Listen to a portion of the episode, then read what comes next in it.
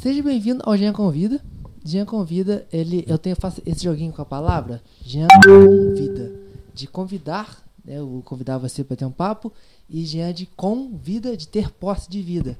Porque, graças a Deus, eu tenho vida hoje. Deus é Aleluia. bom. o Deus é tempo bom. todo. O tempo todo ele é bom.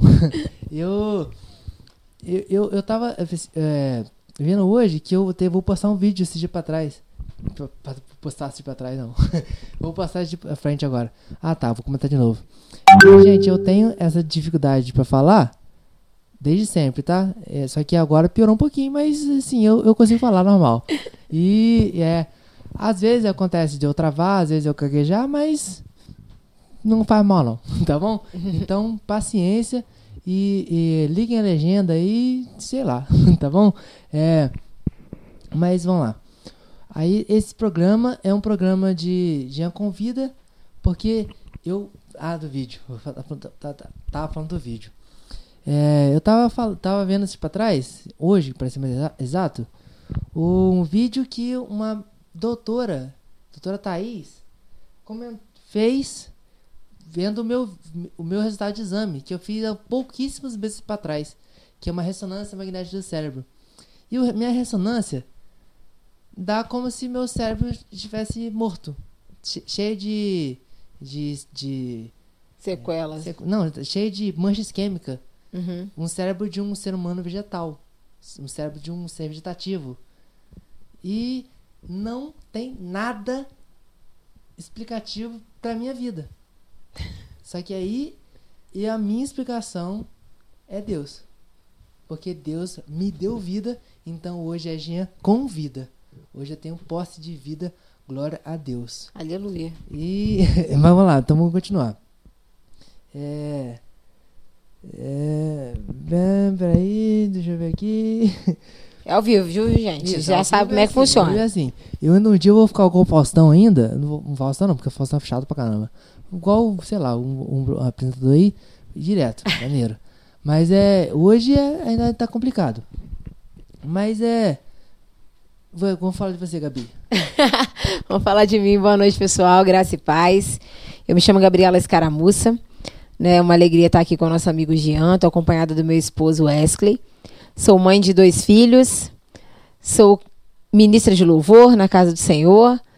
Ministra da palavra, pela misericórdia e graça dele. De vez em quando eu me arrisco na dança também, no ministério de dança. e a gente tem rodado em muitas igrejas, graças a Deus, tem ido, né, ido em bastante, bastante lugares, conhecendo mais pessoas, né, que estão aí no mesmo propósito de Deus. Cremos que existe um propósito para todas as coisas. É uma alegria de verdade nós estarmos aqui nessa noite. E o Jean, querido, né, por nós, tá sempre aí que a gente pode, a gente coloca ele na, né, chama ele para estar indo na agenda com a gente, sempre que possível ele vai também. E é uma alegria, realmente é um presente, assim, né? Pessoas que Deus nos apresenta, né? E eu creio que em tudo isso que está acontecendo, apesar de dificuldades, apesar né, de todas as situações, mas existe um propósito. Você pode ter certeza que você está assistindo essa live, se você está assistindo esse vídeo, não é à toa. Existe algo a mais nisso. É, e exatamente isso. Nada é em vão, nada é à toa. Os momentos bons, é assim, são maravilhosos, né? A gente vai lá, aproveita momentos ótimos e, e é muito fácil a gente, no momento bom, falar assim, ah, graças a Deus, graças a Deus, a gente tá muito feliz e tal, não sei o quê. Mas quando a aprovação chega, né, o problema chega, É verdade. a gente é difícil de, de falar assim, glória a Deus, glória a Deus, graças a Deus. Mas a Bíblia fala que em tudo é graças, né? Né? E é, por exemplo, eu vou pedir para vocês orar para uma família que me criou, que foi a Simone e o Cláudio Pedro. Ele hoje ele é pastor Pipico.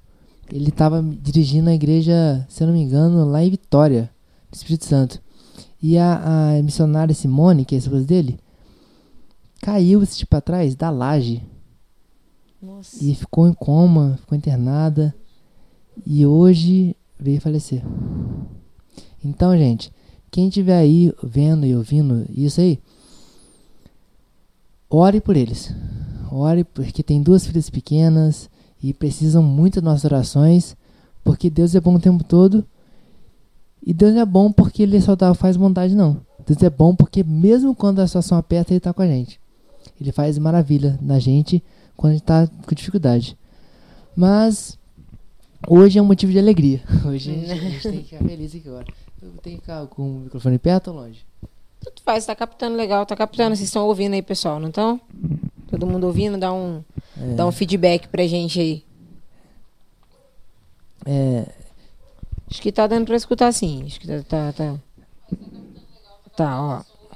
Eu tô ouvindo aqui também.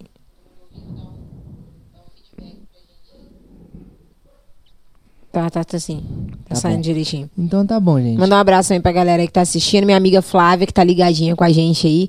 Beijo, Flavinha. Tá vendo, minhas amigas? fechamento, fechamento. Agora, já, pra provar amizade mesmo, aperta o botão daí, tu compartilhar, manda pra geral. Manda no grupo da igreja, no grupo da família, no grupo dos amigos desviados também, porque eles vão se converter.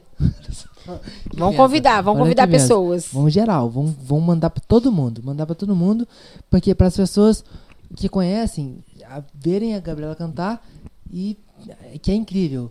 E quem não conhece, conhecer, porque é, uma- é um programa do coração de Deus e pra levar arte até você. Tá bom, gente? Então senta o dedo no curtir aí, manda pra geral, se inscreve no canal, então, tá bom, gente? Beijão. Beijão não, vou continuar. aí, é, Gente, isso é o Jean, tá? Pra quem não conhece, é isso aí. é, Essa sou- pessoa espontânea, é isso aí, ele é isso aí. Eu não sei se é bom ou ruim, né? Isso, né? De certa forma, espontaneidade boa, né? Uma coisa natural. Isso mesmo, transmite sinceridade, pureza, transmite paz. Verdade. É, é. A gente vive num mundo de tantas mentiras, né? Um pouco de verdade daquilo que a gente é é muito bom. Exatamente. Você, o que você falou agora é muito verdade. Porque, tipo assim, igual, por exemplo, eu nas- nasci, fui criado, tô até hoje na igreja, nunca coloquei o, o pé fora, né? Nunca assim, nada. Não sabe nem desviar, né? Eu, eu, tava, eu tava comentando isso pra trás, de que eu não sei o que eu faria se eu desviar. É, esses dias eu tava vendo. O que a gente escutou falando isso? Falando, eu não sei o que, que eu, não- eu acho que eu não consigo. Eu não sei nem desviar. Eu não consigo, é, não consigo nem desviar. Porque acho que se desviar, eu não sei nem o que eu faço, por onde que eu vou. Porque, porque, tipo assim, o, o, a, o ma- o maior rebelião que eu faço é não ir na escola dominical. Ah, ah, tô com raiva, não vou na escola dominical, não. é isso, é, Amor. é a rebeldia, não, o crime. É, mas é, mas aí, tipo assim. Mas enquanto você tá escutando esse papo aí, compartilha, senta o dedo no curtir e fica com Jesus. aí, mas agora vamos continuar falando. Aí continuamos falando de você, do Wesley, esposa, os filhos, é, do seu ministério, da dança. Continua falando à vontade. Amém. Deixa o Wes falar um pouquinho também, né, Wes? Cumprimento pessoal. Amém. Glória a Deus. Boa noite a todos. Que a paz do Senhor Jesus Cristo esteja com todos aí que estão do outro lado, nos assistindo aqui nessa noite, né? Dedicando um pouco do seu tempo para poder estar aqui ouvindo a gente. E é interessante esse, esse programa porque né, nós estamos aqui fazendo aquilo que Deus nos chama, todo cristão, para fazer, que é ser uma testemunha. E a gente vem aqui nessa noite falar um pouco daquilo que a gente Verdade. viveu e do que Cristo fez através da nossa vida, né? E fez na nossa vida, inclusive, né? Porque de que adianta um cristão sem testemunho, né? A gente tem que ter coisas para contar daquilo que Deus fez em nossas vidas. Verdade. Então que muita coisa boa vai acontecer aqui, muita, muito testemunho, muito, muita coisa que já aconteceu na vida de cada um aqui, Deus fez, e a gente está aqui para poder compartilhar um pouco do Espírito que Deus colocou sobre nós. Amém? Amém. No Evangelho, se preciso for, pregue com palavras. Exatamente. É isso. Exatamente. Exatamente. A pregação do cristão é o seu modo de vida. Não, não é. Não esquecendo, mas não mudando de assunto completamente, né? Mas se vocês quiserem comentar alguma coisa, pedir uma música, sei lá, qualquer coisa, falar alguma coisa, mandar um abraço, Que a gente tá acompanhando pode aqui. falar no chat aí que eu tô vendo aqui e tal. E vou passar pra eles aqui agora, tá bom, gente? E é isso, pessoal. É, eu gostaria né, de dizer que o- na, na primeira tentativa que nós fizemos da live, que essa aqui já é a terceira, né? Terceira tentativa. Agora deu Terceira. certo. Agora foi. Glória a Deus por Terceira, isso. É, me- meu microfone, esse tadinho, de três anos. Não, três não, vixi, tem mais É Jesus. guerreiro, guerreiro, Nossa guerreiro. Mas Deus sabe, né? Mas como a gente estava dizendo, né, na primeira, primeira tentativa que nós fizemos, eu estava falando, né, que eu sou natural do Espírito Santo, nasci em Cachoeira de Tepemirim, embora nunca tenha morado lá. Sou filha adotiva dos meus pais, vim para Barra Mansa logo que eu nasci. Então, creio que existe um propósito de eu estar nesse lugar, né? Tá vendo, Jean? Se eu não tivesse sido adotada pelos meus pais, eu não moraria em Barra Mansa, não teria te conhecido. Não teria conhecido o S, não teria nada, Nada- não viveria nada disso. Nada em vão. Então, nada é à toa. Exatamente, nada, tudo tem um nada. propósito. Não conheceria a Flávia, entendeu? tá vendo? tudo tem um porquê de acontecer. E moro em Volta Redonda, né, atualmente, com meu esposo, meus filhos. E sou cristã, convertida há pouco tempo. Pouco, entre aspas, né? Já nem tô tão nova assim, não, né, amor? Não posso nem ter essa desculpa de que ah, eu sou nova no evangelho. Não, já deu tempo já de. É, já tô quase veterana já. Cinco anos, vou fazer seis anos de conversão. 17? O quê? Foi 2017? Foi 2017. É. 16, final. É. Final de 16, finalzinho de 2016, início de 17. Então, assim, vai fazer seis anos aí que a gente tá né, na presença de Deus. E quantas coisas maravilhosas, gente, o Senhor tem feito assim na nossa vida. É, não nasci em berço evangélico, né? Como dizem, não nasci em berço evangélico. Wesley também não.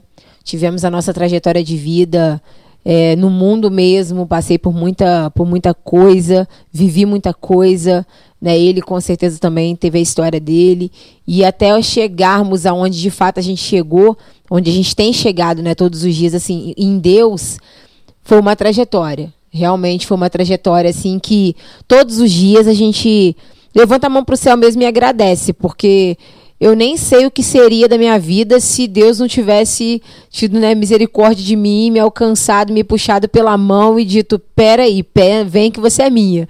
Então, assim, a gente realmente, eu, eu, assim, de verdade, não sei o que teria sido de mim.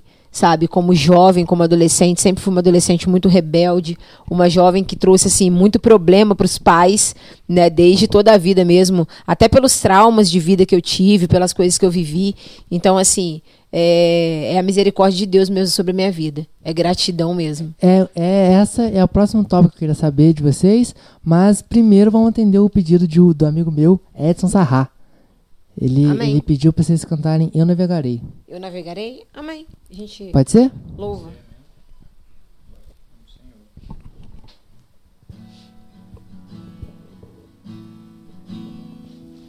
Eu navegarei no oceano do Espírito e ali adorarei ao Deus do meu amor. Eu adorarei ao Deus da minha vida que me compreendeu sem nenhuma explicação. Espírito, Espírito, que desce como fogo, vem como em Pentecostes, ó, vem e enche-me de novo. Espírito, Espírito, que desce como fogo, vem como em Pentecostes, ó, vem e enche-me de novo. Amém. Aleluia, louvado seja o nome do Senhor. Glória a Deus. Glória a Deus mesmo. E essa música, ela fez parte, tipo assim, fez muito importante na minha vida, cara. Eu cresci, nasci, cresci na igreja, né? E essa música foi uma das. É, uma música épica, né?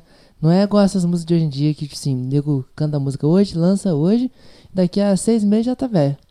Essa música aí pode passar 300 anos que É uma música que, que de fato, né? E, e, assim, toca o coração da gente, né? é a música atemporal que chama, né? É. Então, É de verdade. é, Eu lembro que eu era criança, inclusive eu era de uma outra religião, né, quando eu era criança. E na religião que eu era, também se louvava essa música, né? Também se cantava essa música. Então, assim, eu cresci também, embora não na igreja evangélica, mas cresci também ouvindo essa música, ouvindo essa canção. E, assim, é como você disse, né? É atemporal, não tem jeito. Né? Passou o tempo, tudo foi passando e ainda assim a música continua viva aí de forma que vai tocando o coração da gente até hoje. E, é, e você tá tocando no assunto toda hora e é, é o que a gente vai falar. É, nesse tempo que a gente está na sua vida, como foi sua relação com o evangelho? Como você conheceu e como você se converteu? Você falou que você não nasceu no berço evangélico, ah, mas hoje tá, se mudou para cá, é de Espírito Santo, né? Isso. Aí hoje você tá, você tá para aqui. E como foi? E como você vê a sua caminhada passada, como você vê agora e você vê o futuro? Porque Deus é, é o Deus atemporal. Ele está em todo lugar. Se você nada em vão, então nada que você fez na sua vida foi à toa. Com certeza. Foi tudo, teve um porquê, foi tudo causando hoje. Uhum. E como você explica? É, tem coisas que Deus permite, né, acontecer na nossa vida com, com base nas nossas próprias escolhas, né? Porque nós temos as nossas próprias escolhas, né? Então é o que eu vejo é que, como eu disse, né, eu não nasci em berço evangélico, eu passei por, por alguns traumas, né, na minha infância, por algumas coisas na minha infância, e cresci uma adolescente, uma jovem muito revoltada com tudo.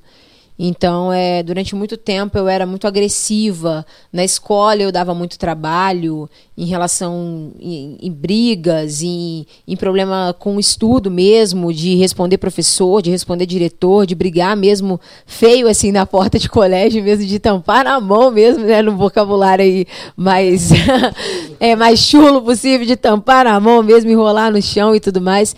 Então assim, o Wesley já é bem tranquilo, né? Já foi uma, uma situação mais tranquila a vida dele, tadinho.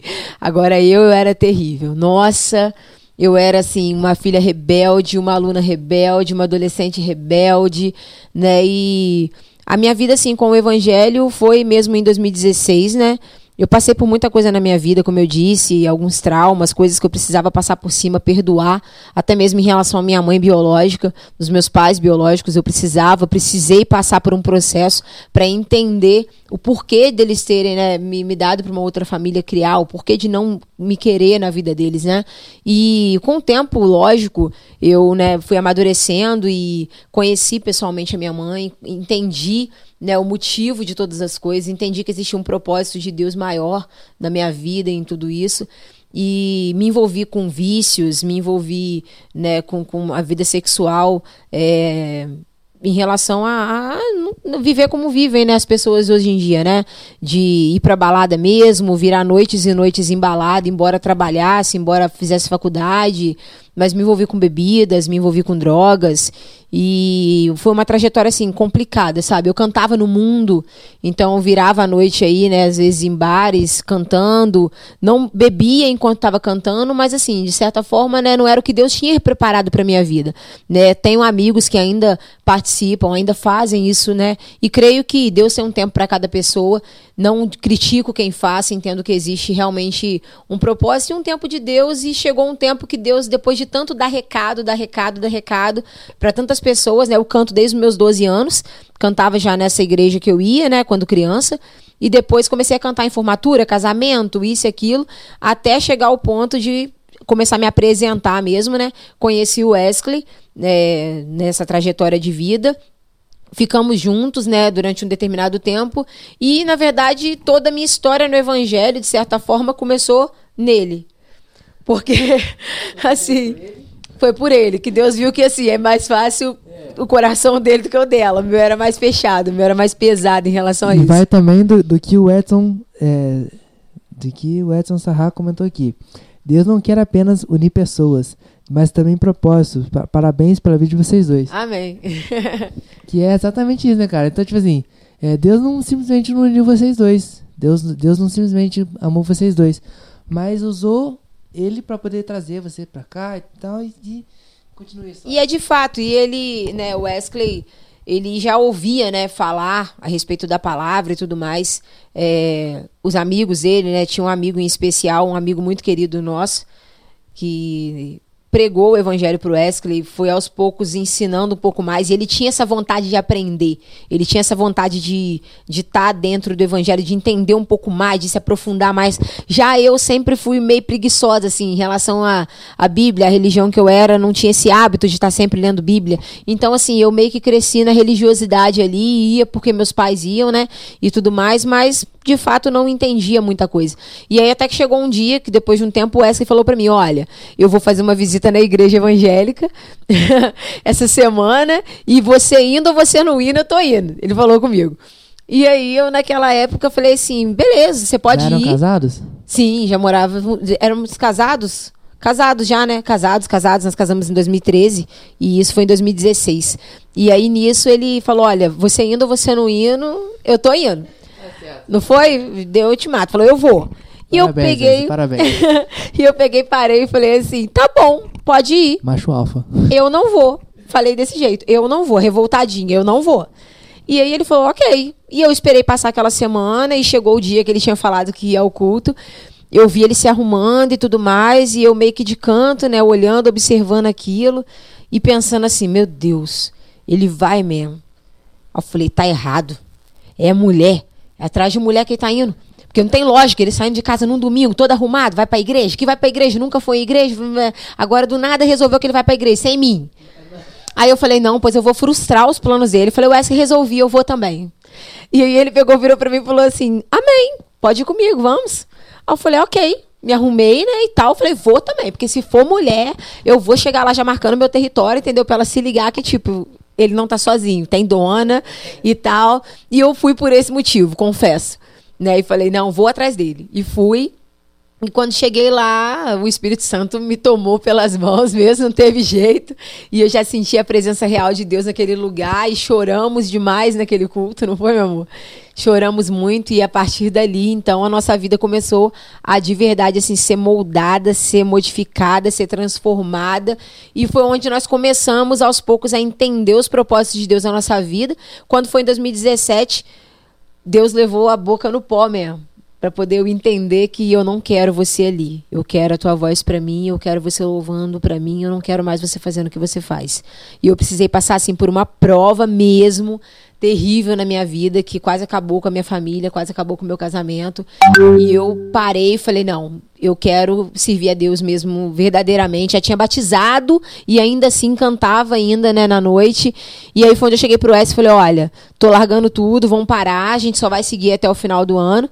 E naquele ano mesmo nós decidimos largar tudo, Deus preparou todas as questões e o último show que nós fizemos, inclusive, num barzinho, né, no restaurante, eu me recordo, eu gosto muito de falar sobre isso, porque é algo que me traz, assim, até me emociona, que no último momento eu não escondi de ninguém, eu postei nas minhas redes sociais que, de fato, eu estava largando a música secular para servir, servir a Deus, para seguir a Jesus, e naquele momento eu lembro que o bar lotado, né, pessoas embriagadas e as pessoas ali de todos os tipos, né, e eu peguei o microfone e falei: olha, eu não posso sair daqui hoje sem fazer aquilo pelo qual eu tô largando tudo isso para fazer.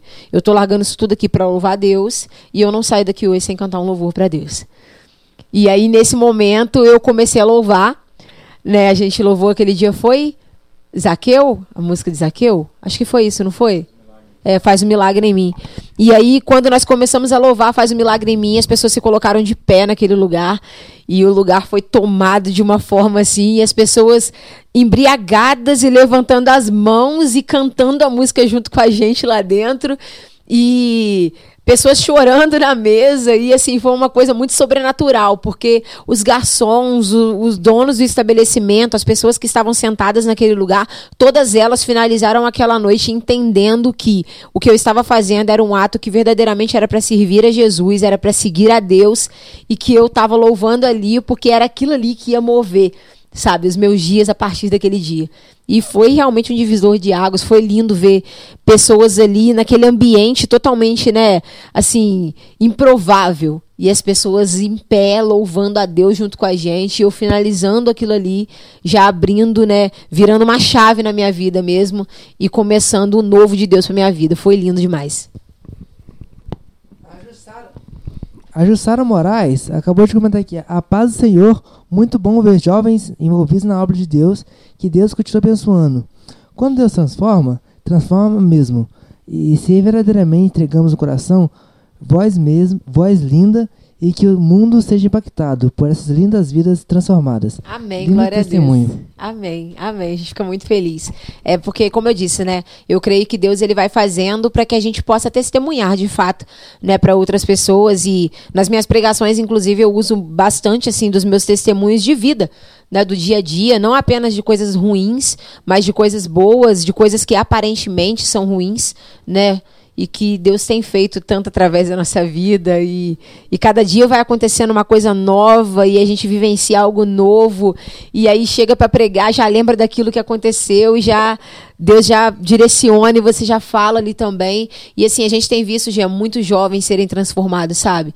Pessoas que de fato têm chegado assim essa semana mesmo eu tive um testemunho de uma moça que chegou e falou olha aquele dia você pregou na nossa igreja você falou sobre sonhos sobre a gente não desistir dos nossos sonhos sobre nunca ser tarde para a gente sonhar. E com base naquilo que você falou aquele dia, eu dei um passo a mais na minha vida. Eu comecei a fazer um curso técnico, a idade que eu tô, e eu tô fazendo o curso, eu consegui um preço legal. Então, assim, de fato, o que a gente tem falado para as pessoas, não porque nós merecemos, não porque eu seja alguma coisa, mas simplesmente porque Deus escolheu, né, de alguma maneira, me usar dentro da minha vivência, dentro da minha história, sabe? Dentro das minhas dificuldades, dentro das minhas limitações. E algumas pessoas vêm sendo alcançadas, porque eu creio que não é número. Entende? É propósito. Então, assim, não importa se são 10 pessoas, se são mil, se é uma só. Se alguém for alcançado com isso, sabe, com o testemunho de vida, com o que a gente tem feito, com o que Deus tem feito através de nós, já valeu a pena todo o resto, sabe? Não, não tem, não tem, não tem cansaço, não tem preguiça, não tem dificuldade, não tem lágrima que pare, porque quando você entende que é um propósito além daquilo que os seus olhos estão vendo. Aí é onde você chega à conclusão de que, de fato.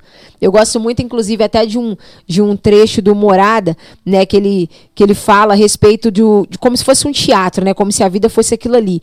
E eu gosto muito de encaixar isso na minha vida, porque, de fato, assim, eu sempre busquei muito no mundo é, o holofote, a, a, a a visão das pessoas, aquela vaidade, o querer crescer, o querer ficar famosa, o querer ir atrás do sucesso a todo custo, o querer ser reconhecida pelas pessoas. E hoje em dia não. Hoje em dia eu me vejo exatamente no oposto disso, sabe? Quanto mais escondido eu puder ficar, quanto menos puder falar, quanto quanto eu tô ali na igreja, às vezes a pessoa faz algum comentário depois que eu acabo de louvar, nossa, minha cara fica parecendo aquele biscoito traquinas, desse tamanho, de tanta vergonha que eu fico. Eu abaixo a cabeça, tipo assim, não, gente, glória para mim, não, misericórdia, não fala isso não, não faz isso não. Tentando esconder Exatamente. Então, assim, Deus realmente me mudou, assim, sabe, de uma maneira sobrenatural e surreal. Não dá nem pra explicar o que, que Deus fez. Tamo junto também, Tiliseu. Tiliseu tá assistindo aí, cara? Eu, eu saxofonista, é, sou do meu irmão. Sei, ele é, ele é da IPV, da Voldac, lá de Volta Redonda, é claro. e ele é, como comentei, ele é só meu irmão. Cara, que toca o saxofone lindaraço, tá? Ô, benção. Cara, ele você tem que ver. Ele, se você quiser chamar ele pra tocar você na agenda, vou passar um monte de você pra ele, tá? Pode passar. Muito bom. Benção demais. Mas voltando aqui no, no, no- na sua história. Deus não chama, é, assim, ni- ninguém à toa, ninguém, ninguém, nem quem está desocupado. Deus sempre chama de propósito. Chama pessoas porque ele, ele não pensa, ele não planeja, ele não. Ele simplesmente É, já ele sabe. já Já sabe. sabe, já tá ali. Em Romanos 5, ele fala assim: onde abundou o pecado, superabundou a graça. E Deus sabe que a nossa hoje não determina nossa amanhã. Mas ontem, quando você estava lá, você, ve- você veria hoje, você, você mensuraria o amanhã da forma que está hoje? De jeito nenhum.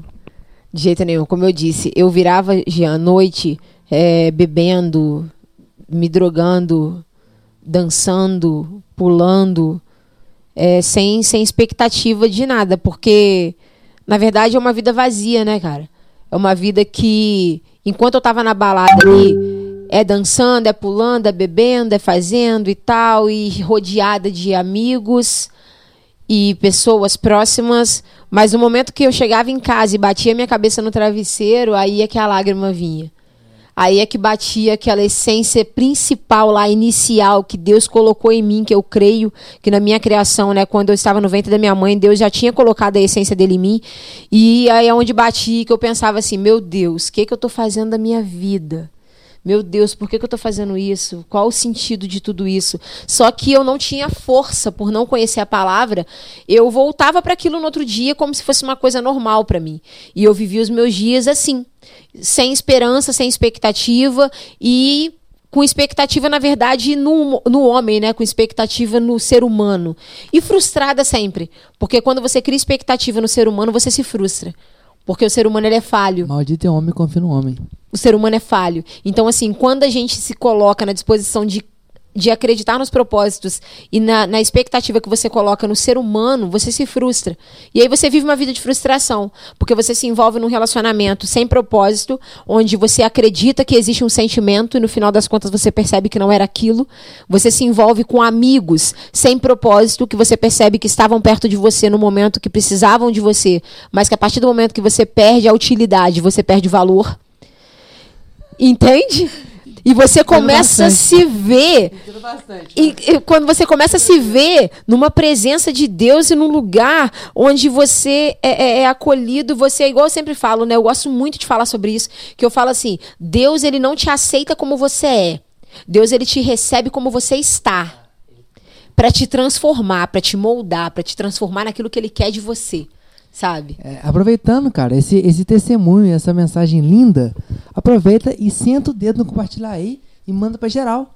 Porque ela vai daqui a pouquinho vai cantar outra música, vai continuar agora com o testemunho dela. E não deixa ninguém perder isso não. Manda para todo mundo, porque é Paulo, não, é o Timóteo. Timóteo fala assim: "Quero trazer memória que me traz esperança". O S de Timóteo e Paulo, S de Paulo Timóteo. Timóteo, foi Timóteo. É um salmo, né?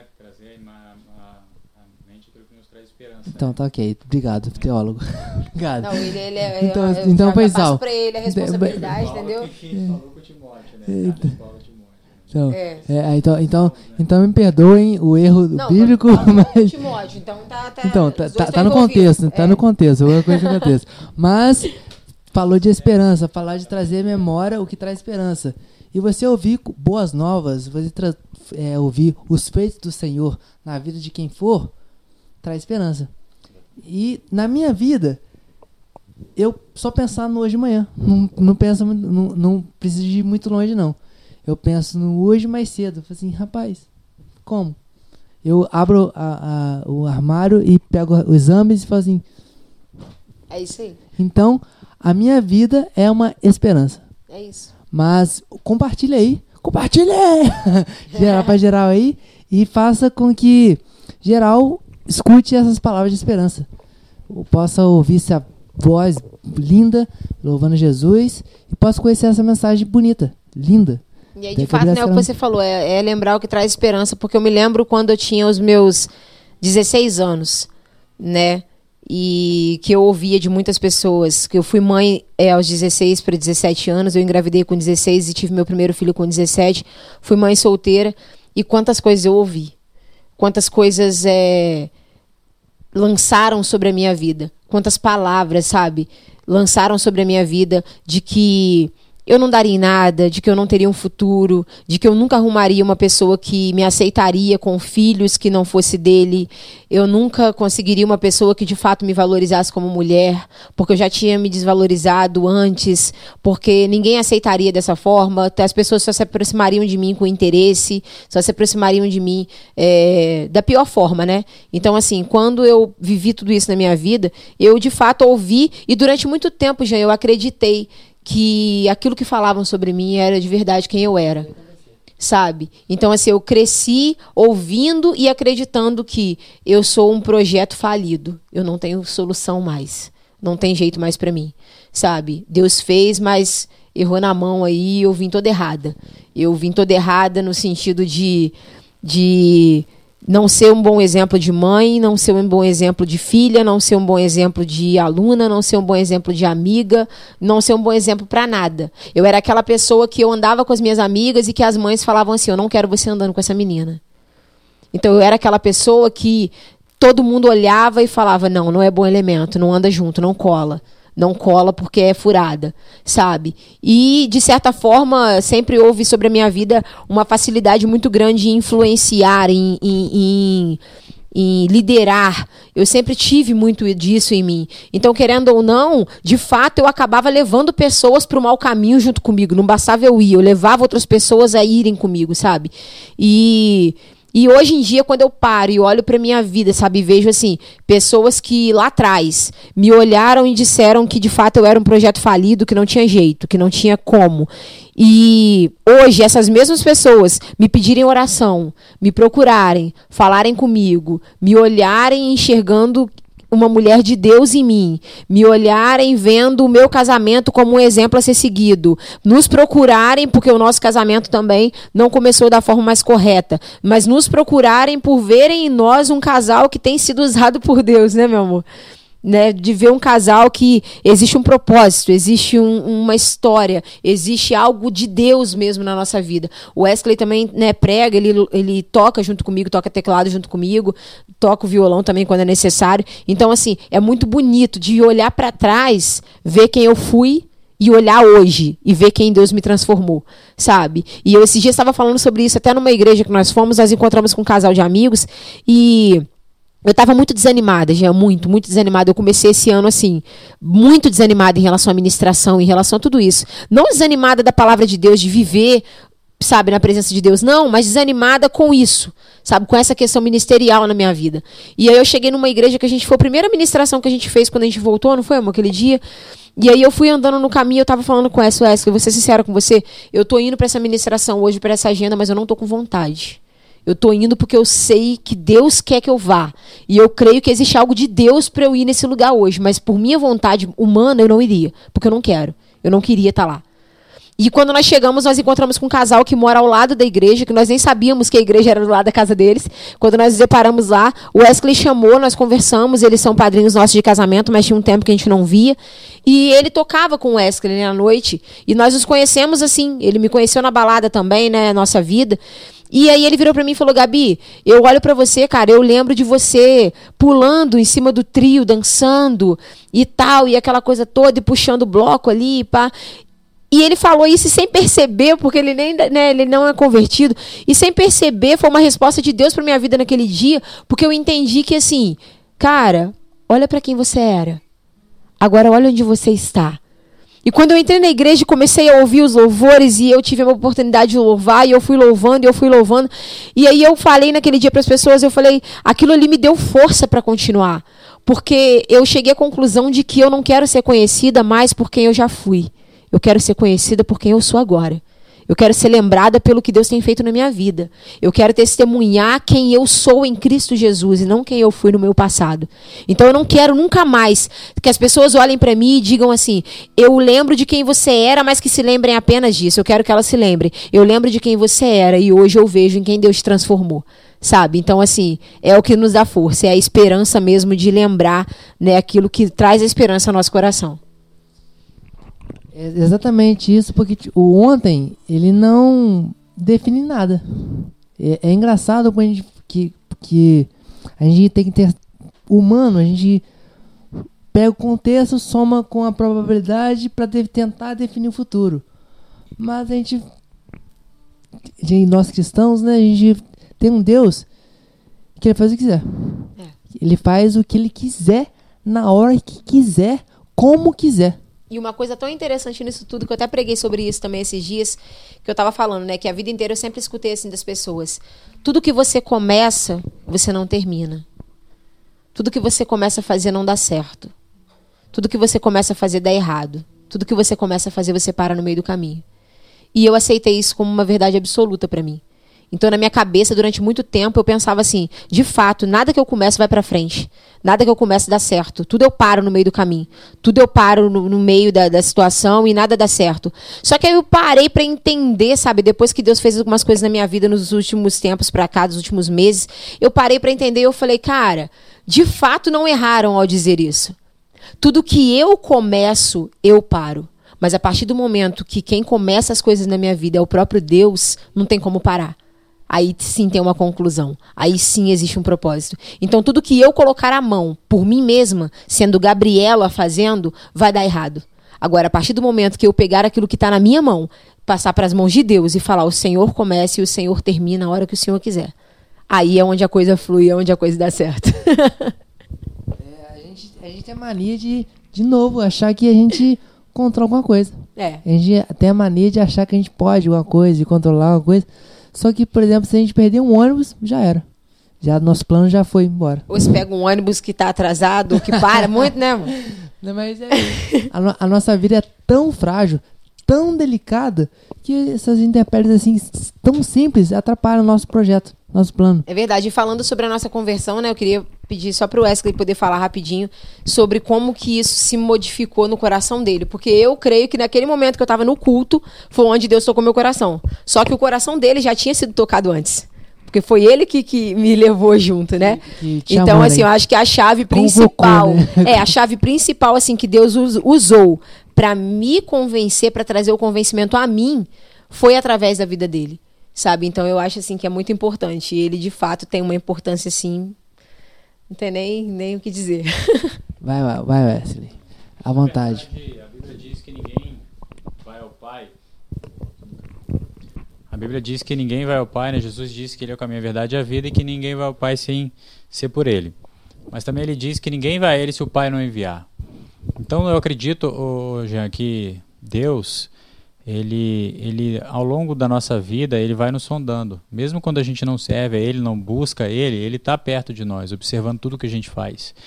E ele, por nos observar, ele sabe exatamente aquilo que pode nos atrair.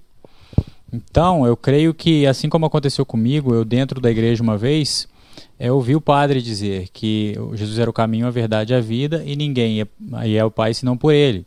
Então aquilo me chamou muita atenção, eu era adolescente, e essa palavra entrou no meu coração. Apesar dela não ter eh, produzido um efeito de conversão, mas aquilo ali eu entendo que foi uma semente no meu coração. E no tempo certo ela veio germinar.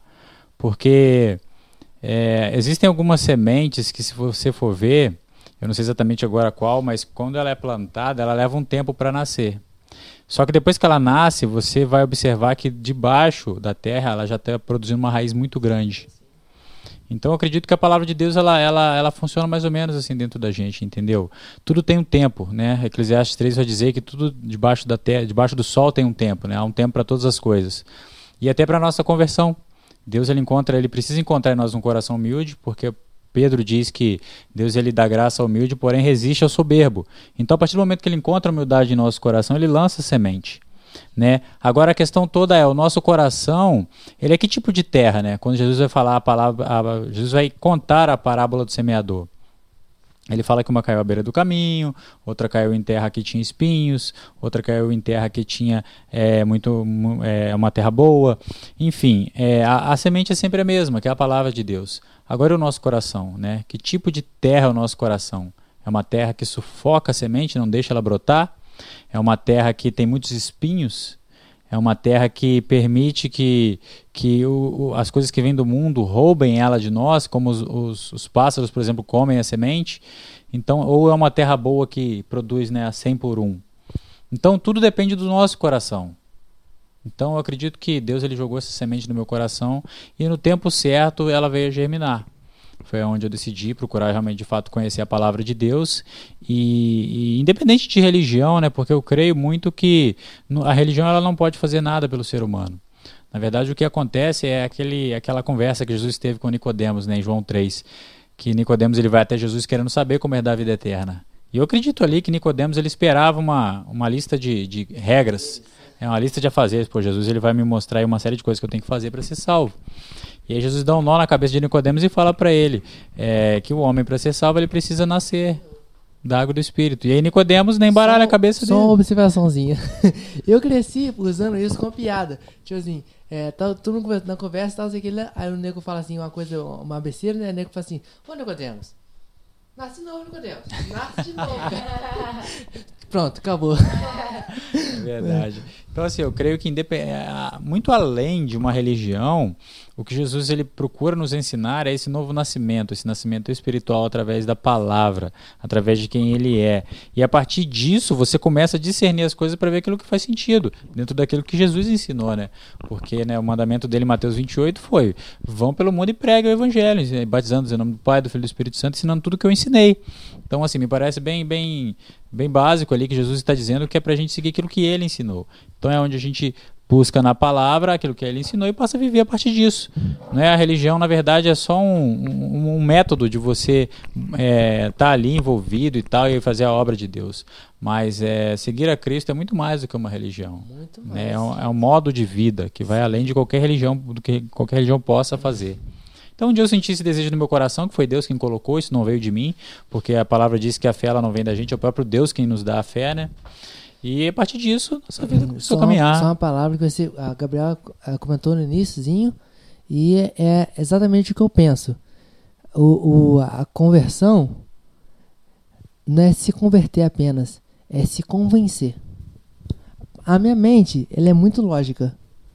Aí, tipo assim, eu, a minha mente sempre funciona com uma continha, uma coisa assim. Então, eu tenho que provar para mais B para alguma coisa. Ah, eu quero acreditar em uma coisa. Ah, eu, vou, vou, eu quero estudar, vou estudar aquilo lá para saber se vai dar certo aquilo lá. Então, Jesus é o caminho, a verdade vida. Ninguém, ninguém vai nascer por ele. Foi estudar para ver é isso mesmo. Ah, tá. Então estou convencido de que isso é verdade. Estou, de, estou convencido de que ele é amor, de que ele é o Pai, de que ele é, a, ele é o futuro, ele é o tudo, ele é tudo. Então, é exatamente isso. Porque a gente tem que entregar nosso, nosso hoje para a gente ter um amanhã em Jesus. Porque com ele estando no amanhã, porque ele já está. Ele não, ele não vai, ele não vai ao amanhã. Ele já está lá. E então a gente, de novo, a gente planeja, mas sem ele, infelizmente, vai. Exatamente, né? O que a palavra diz, que ele é autor e consumador da nossa fé. Ele é o princípio e o fim, né? o alfa e o ômega. Né? Então, tipo assim. É. Já, já, mostra ali, ó. Já mostra, já mostra ali, ó. Mostra ali, ó. Jesus é o princípio, o fim, o alfa e o ômega. Camisa é. da nossa irmã Gabriela Escaramuça. Tá, por favor. Ó. Arcapresentes.vr no Instagram. Eu, deixa, eu, deixa eu escrever aqui no. no... Deixa eu colocar aqui, eu vou colocar aqui no, no comentário. comentário. Coloca o arroba, arroba, o arroba Arca Presentes. Exatamente. E então, assim, concluindo essa, esse assunto, o que eu vejo é que, como você falou aí, né, sobre conversão, é, quem Deus ele é, Deus é quem produz todas essas coisas, né, na nossa vida. O que ele precisa é apenas encontrar um coração humilde, quebrantado, né? Um coração grato, porque quando a gente vai ver a história dos dez leprosos, né? Ele cura os dez, mas só um volta para agradecer. E é interessante que assim, Jesus mandou eles se apresentar ao sacerdote. Eles obedeceram os nove. Foram lá se apresentar, porém um foi até ele. E aquele que chamou a atenção de Jesus, né? aquele que desobedeceu Jesus que chamou a atenção dele, né? Tipo assim, poxa, só você voltou? Olha só como é que o caminho né, da lei é, ele, ele é um caminho bom, porém mais excelente ainda do que a lei é a gratidão, né? A quem Deus é, aquilo que ele faz. Porque cumprir a lei por cumprir não agrada a Deus somente, mas um coração que de fato ama o Pai acima de todas as coisas e é grato pelo que ele faz. Porque aqueles dez leprosos, eu acredito que aqueles nove que voltaram só obedeceram porque eles queriam voltar para a vida cotidiana deles. Já aquele leproso, leproso que foi até Jesus, ele não estava interessado em voltar para a velha vida. Ele estava interessado em saber quem era o Deus que tinha feito aquilo na vida dele. Então, assim, é, a vida com Deus é muito além, sabe? De rituais, de, de religião. De liturgias. É, existe, assim, algo superior que Deus deseja, né? Quando Jesus fala, quando Mateus, Marcos, em, em Marcos 16, 16, vai dizer que aquele que crê e for batizado será salvo. Mas assim, será que ser batizado é apenas um ritual?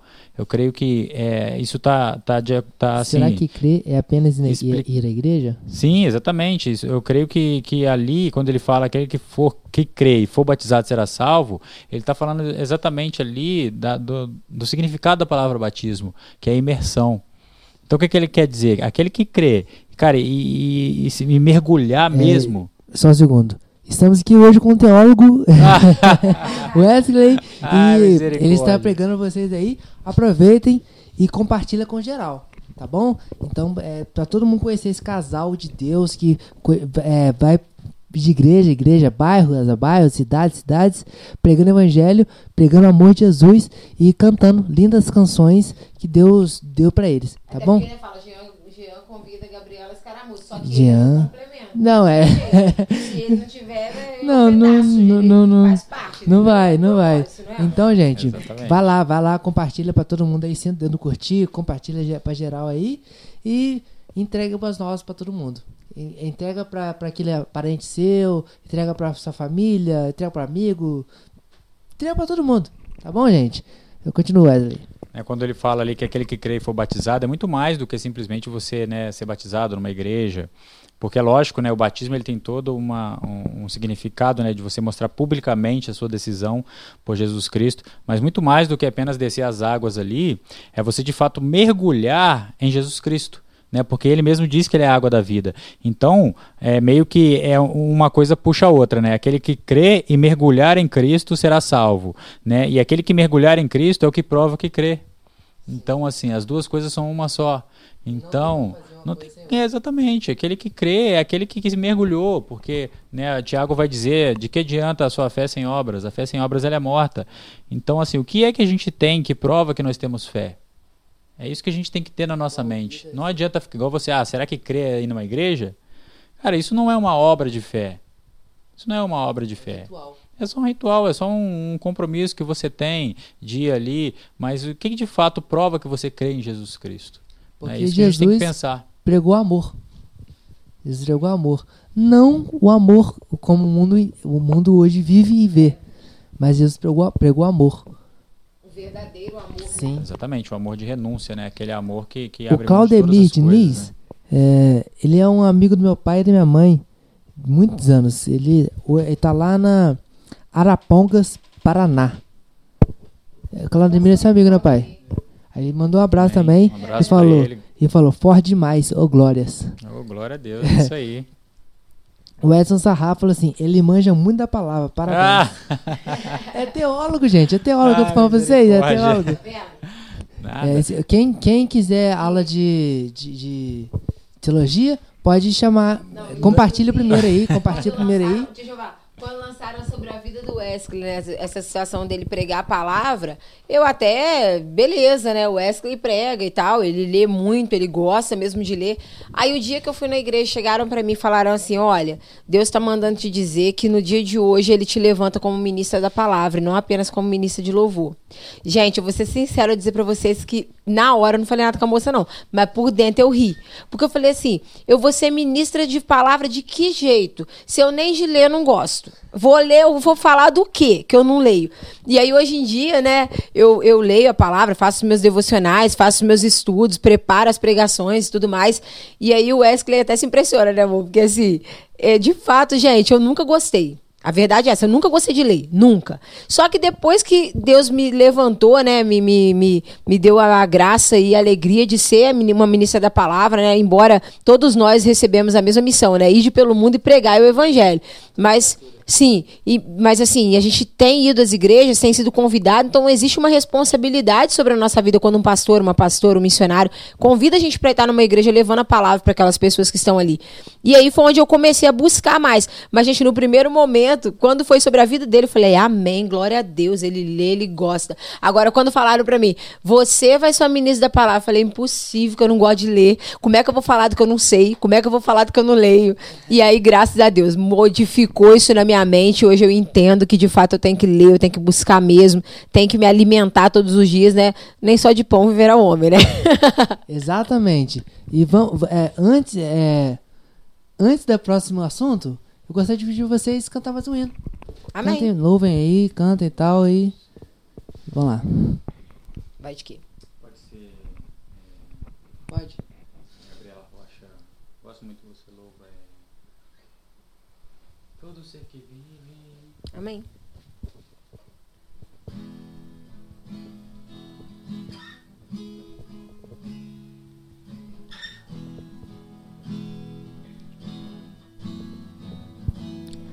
todo ser que vive, louve o nome do Senhor.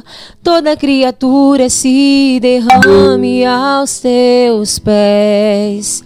Ao som da tua voz, o universo se desfaz e não há outro nome comparado ao grande eu sou.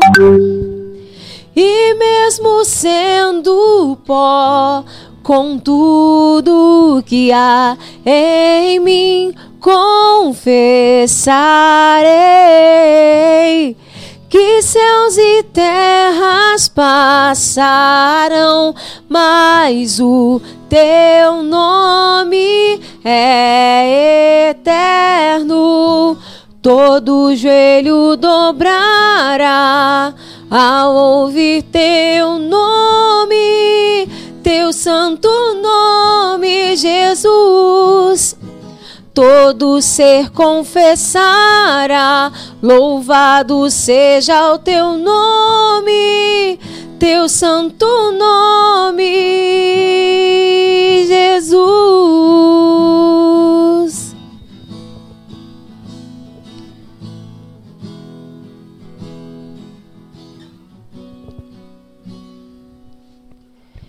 E mesmo sendo pó, com tudo que há em mim confessarei. É exatamente isso. Mesmo sendo pó. Eu gosto muito dessa parte dessa canção porque de fato me leva a entender que a gente é nada. Sabe que a gente é tão pequeno.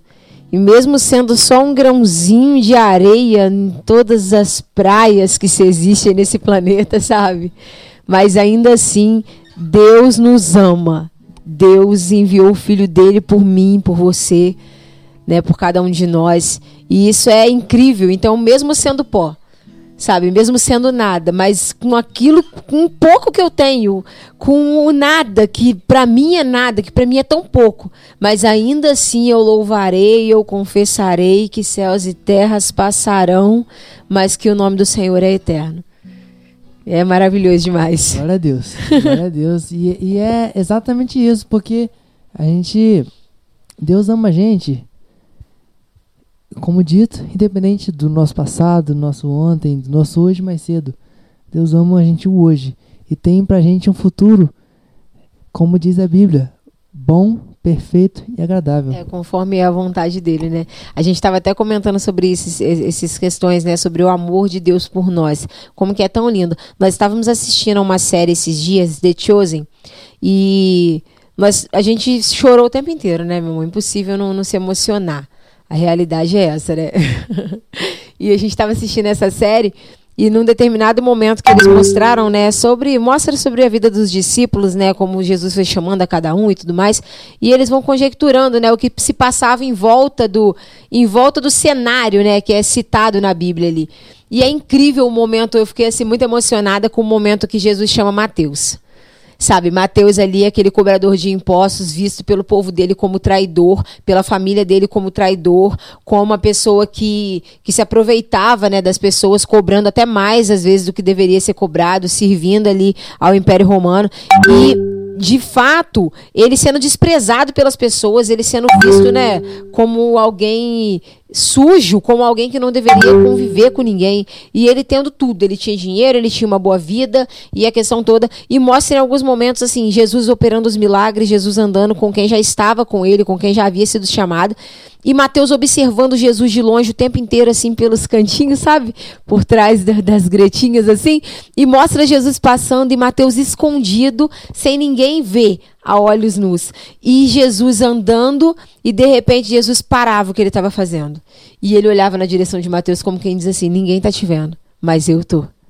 E aí ele continuou até o determinado momento que ele passou onde Mateus estava cobrando os impostos, e ele mais uma vez para a caminhada dele se vira para Mateus e diz: Mateus, filho de Alfeu. Alfeu, não é? Filho de Alfeu. E aí Mateus dá um sorriso e fala assim: Oi, tipo assim, ele falou comigo. E aí é onde Jesus fala: Vem e me siga. E Mateus larga tudo. sabe? E aí isso diz muito o nosso coração, assim, me emocionou muito. Eu chorei demais nessa cena da série, porque eu falei, Wesley, The Chosen.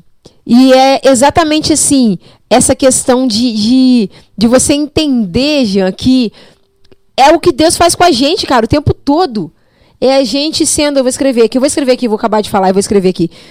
É a gente entender que Deus, ele olha pra gente todo tempo Exatamente assim, sabe? Eu me vi ali exatamente como Mateus, uma pessoa que estava sendo desprezada, que ninguém dava nada por ela, que muitas pessoas olhavam e não queriam perto e não se aproximavam, e Jesus parou a caminhada. Jesus parou no momento que eu estava naquele culto ali, assim como parou no momento que o Wesley estava também na vida, na trajetória de vida dele, parou naquele momento ali.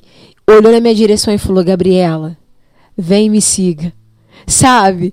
É muito emocionante, porque assim, é você imaginar exatamente aquela cena. Eu estava ali onde ninguém me via, onde ninguém me enxergava, onde aos olhos dos seres humanos eu não era ninguém. Mas Jesus parou sem enxergar o que as pessoas enxergavam, mas enxergando quem eu era na minha essência e o, o desejo ardente do meu coração em querer ser além, em querer ser quem ele me levantou para ser, quem ele tinha preparado para que eu fosse. E ele parou Naquele momento, assim como ele disse para Mateus, naquele amor, sabe? E falou: vem me siga. E foi onde eu fiz igual o Mateus, larguei tudo para trás, falei, galera, ó, tô vazando. Partindo, partindo. tô partindo. Tô indo embora e vambora. Não, aqui, ó. É isso mesmo. Eu falei, ó, tô partindo, gente. Pode chorar, eu tô indo embora, tô indo atrás dele. Cara, mas é legal. E, e, e ao mesmo tempo. É, isso aí. Escreve aí pra eu poder salvar aqui e assistir depois. aqui. Mas também, eu vou até pedir o seu comentário. e Porque eu também faço parte dessa, dessa geração, né? Mas, por exemplo, a gente vive numa, numa geração imediatista. Que, por exemplo, a gente está com fome, a gente liga pro iFood. A gente quer pagar alguém, Pix. A gente quer fazer qualquer coisa, celular, na hora. Segundos a gente faz o que, que, que quiser. Mas, por exemplo, Davi esperou quantos anos para se tornar rei? Quantos anos, teólogo? Ah, esperou, esperou bastante tempo, né? Não sei exatamente o tempo, mas mais de 10 anos ele esperou. Ele era uma, um menino, né? Isso. Quando ele foi chamado, quando ele foi e, ungido ali pro Samuel. E como, que a, e como que a gente vai ensinar e preparar essa geração que tem problemas de obedecer e honrar os pais a ensinar a viver a palavra de Deus enquanto não, não, não acontece o seu querer. Exatamente, é uma dificuldade muito grande, porque inclusive o apóstolo Paulo, em Romanos, ele um dos pecados que ele mostra ali quando o ser humano ele está entregue aos seus próprios desejos é que a pessoa ela não dá mais importância para a família e é desobediente aos pais, ou seja, eles se tornam insensatos, né, se desviando de tudo aquilo que é bom. E na nossa geração, a gente tem uma série de dificuldades né, em relação a Deus, porque a nossa própria cultura não facilita isso, né? A gente vive numa cultura de muita libertinagem, de muita, né, uma falsa liberdade. Então acredito que tudo isso contribui muito para que eh, os jovens, né, sejam estejam cada vez com mais dificuldade de, de fato ter um relacionamento com Deus. Porque é isso que você falou, é, a gente é acostumado com uma com, nessa geração imediatista de tudo que a gente quer estar tá na nossa mão. É, com Deus não funciona assim, porque Deus ele está fora do tempo, né? Ele não pertence ao nosso tempo. Então, muitas vezes a gente deseja algo da parte de Deus e, e muitas vezes não acontece, né? Grande maioria das vezes, da forma como a gente quer, na velocidade que a gente quer. Então, isso frustra muito as pessoas. Então, elas vão atrás daquilo que possa ser mais rápido. E no mundo você encontra soluções mais rápidas para os seus problemas, né? Forma de ganhar dinheiro de uma forma não lícita, né? Uma forma de, de um relacionamento, de repente. É, várias coisas você encontra no mundo de uma forma mais rápida. Porém, né, a gente sabe que tudo aquilo que vem fácil, vai fácil, né? Então, assim, existe essa dificuldade, né? Citar essa questão, né? Eu tava pregando sobre isso esses dias, Jean. Foi até uma situação bem engraçada, assim, que eu gostaria de compartilhar com vocês. Eu fui convidado para pregar num culto de campanha. Campanha Portas Abertas.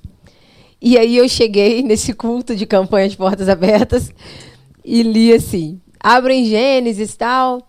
E aí li só a seguinte frase: Noé entrou na arca e Deus fechou a porta.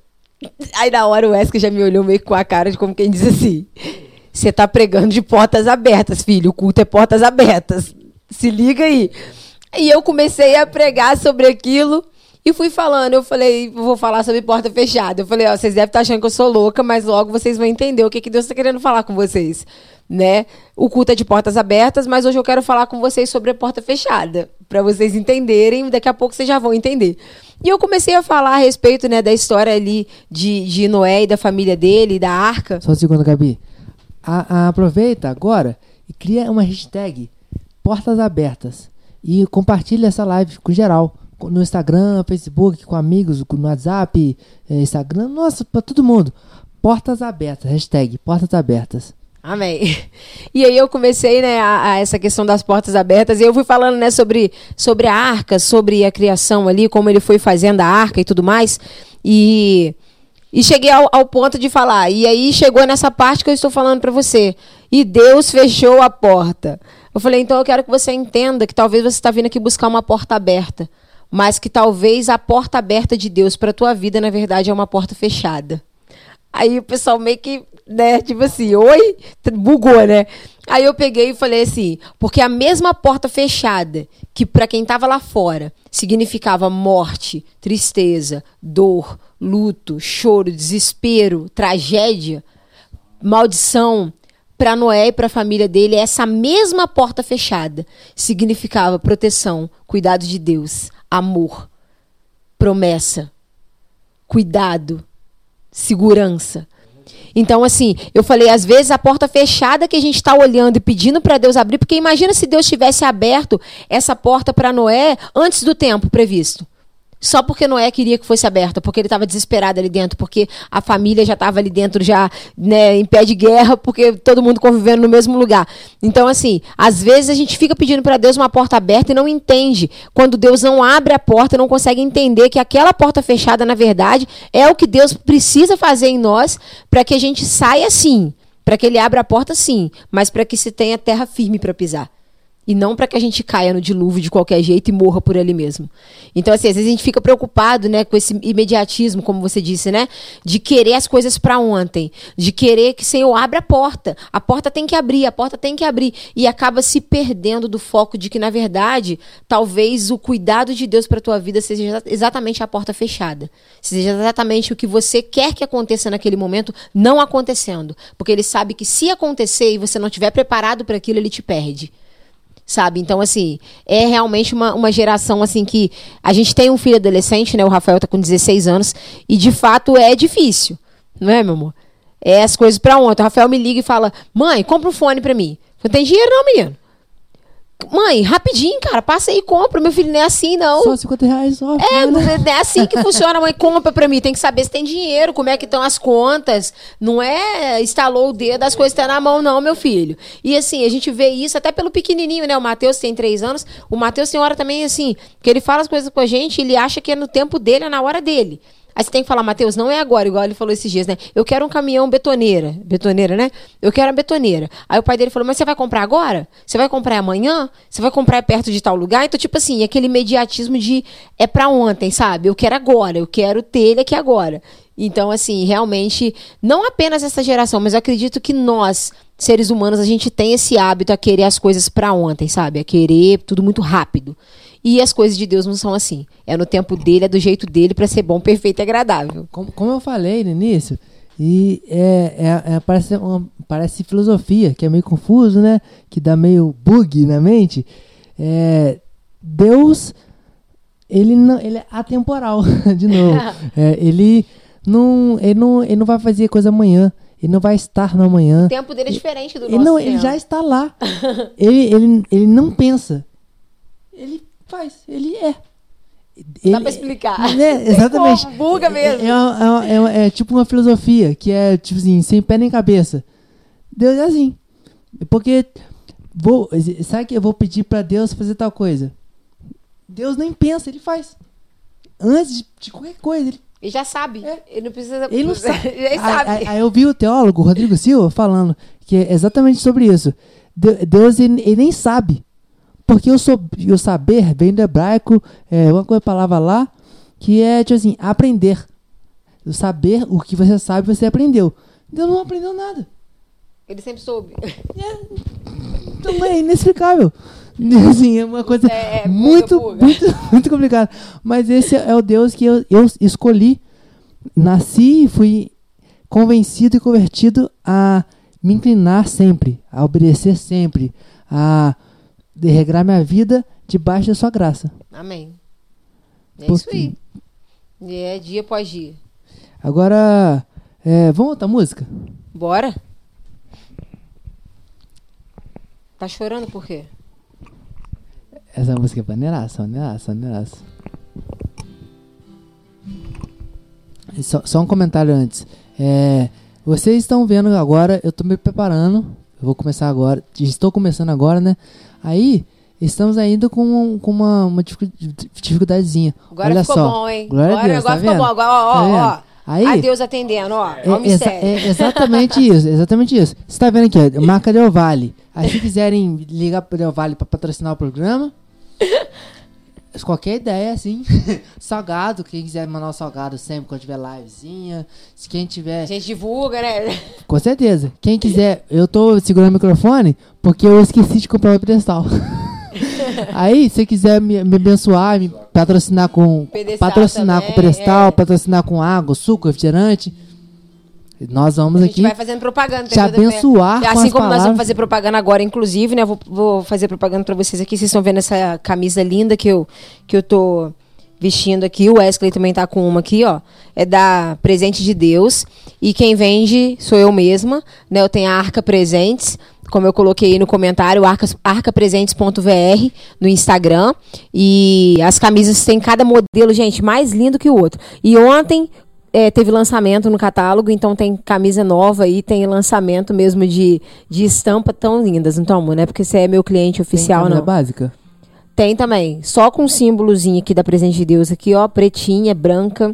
Entendeu? Aí top. Basiquinho, top. top. Aí é top. Tá é maravilhoso demais. Então a galera tem Bíblia também, tem devocional feminina. E tá chegando, ó. Dia da mulher tá chegando. Então as mulheres têm camisa. Aproveitem, maridos, aproveitem. Presentei suas Bíblia, esposas. Exatamente. Comprem devocionais de tem- coisa sabedoria. melhor porque presentear sua, sua esposa como um presente de, de Deus. É isso mesmo. O Deus manda. Deus Tem devocional baratinho, ó. Três minutos de sabedoria para mulheres. Tem a camisa também, Mulher Virtuosa, coisa mais linda também, né? Menina dos Olhos de Deus. Tem bastante opção. Galera que quiser, é só me chamar aí no direct, né? No, do Instagram.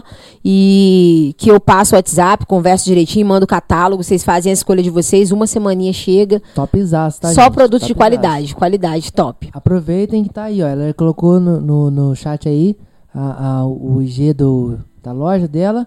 O, quem quiser lá responder. Ah, quem mora longe também tem o link da minha loja virtual, né? pelo- Da Presente de Deus mesmo, o link da loja, que compra as camisas também por esse link. O, o site já entrega direto em casa, pagamento dá pra dividir no cartão. Coisa top. Olha só que coisa de Deus. Coisa de Deus isso, cara. Coisa de Deus. Dividir no cartão, sabe? Que que É, é. Muita benção, gente. Muita benção. Mas vamos lá. Agora que vamos, Vamos de louvor. A, Cla o, o Cla- a Claudete Diniz falou glória a Deus e que quer uma camisa.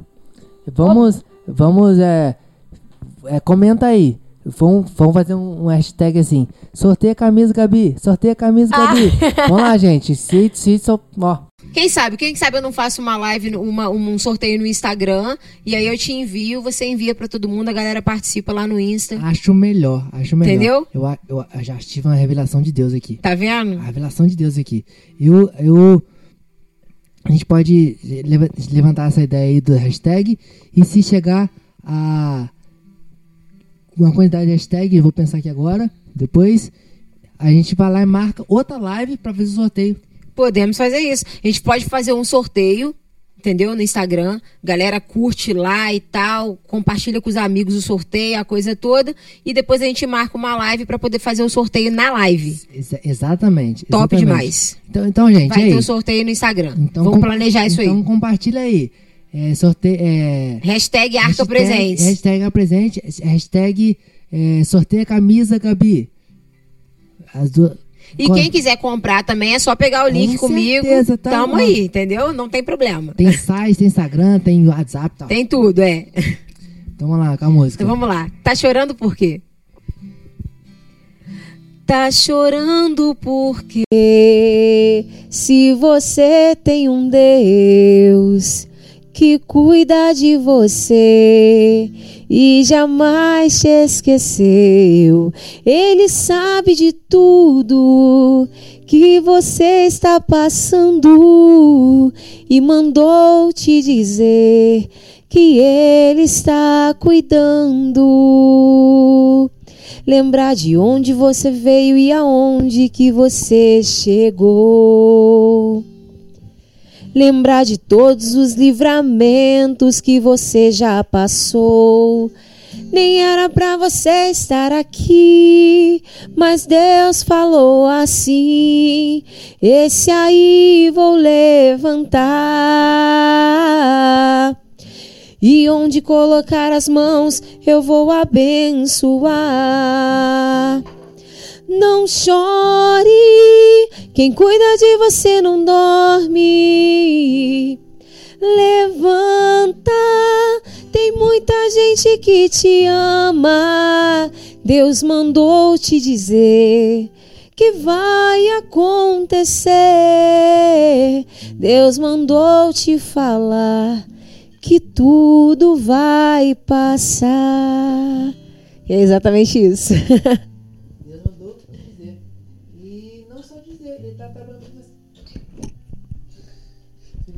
Não, tá vendo? Tá, tá, tá parecendo o pessoal fica, bota o microfone, põe o microfone, vai o microfone. Tem, que- tem- ó, quem quiser, ó, ó, que benção. Ou então, se vocês quiserem me, pre- me presentear com, com um pedestal, ou então com o microfone a cap- é, la- Lapela. lapela, gente do céu. Ó, quem quiser patrocinar aí, o meu Instagram, vocês sabem já, Jean Convida, não, Jean Lúcio, o YouTube Jean Convida, Instagram e Facebook, tudo isso. E quem quiser WhatsApp, só mandar lá e tal, e que eu vou ter muita alegria de receber presente. Né, com certeza, que é, é benção demais. É, a gente tá numa, numa geração, a gente tá numa época, ainda mais vocês têm, filho, têm filhos adolescentes, crianças e tal, que tem muita gente que é youtuber, que é blogueiro, que é tudo. E que passa assim, conhecimento, passa crença, passa vida, passa visões. A doido, a, a louca. O que fazer? Porque muitas dessas visões, dessas vidas assim, não condizem com a nossa visão de, de vida. O que dizer, o que falar, o que fazer com os adolescentes, jovens e pessoas do mundo geral para que não chegue, não chegue a eles de maneira a destruir a nossa fé neles. Então, a palavra de Deus diz que a gente perece por falta de conhecimento, né? Então, eu acho que mais do que atacar o que está vindo do mundo, a gente tem que se preocupar em lançar a semente, em lançar a palavra. Então, assim, eu sempre falo muito sobre isso que se a gente se preocupar em falar de Jesus, em pregar Jesus, em pregar as maravilhas de Jesus, em pregar o arrependimento, em pregar sobre isso, automaticamente já vai se já, já vai se, se, se colocando essa questão de você fechar as brechas que tem na vida das pessoas. Então, quando você alcança jovens, quando você alcança pessoas, e eu acho que cabe muito isso à igreja, sabe, Jean? Porque assim, a gente hoje em dia vê muito. A gente vê todo tipo de igreja, né? E às vezes as pessoas que estão em, em uma igreja criticam pessoas da outra igreja, não entenderam a multifo- multiforme sabedoria de Deus, de que Cara, você tá pregando a palavra de Deus, não importa se a parede é preta, se ela é branca, se ela é amarela, se ela é azul, se o piso é de chão, é, de, de cimento, ou se tem um piso bonito, ou se é de granito, ou se é de cerâmica, ou seja lá o que for.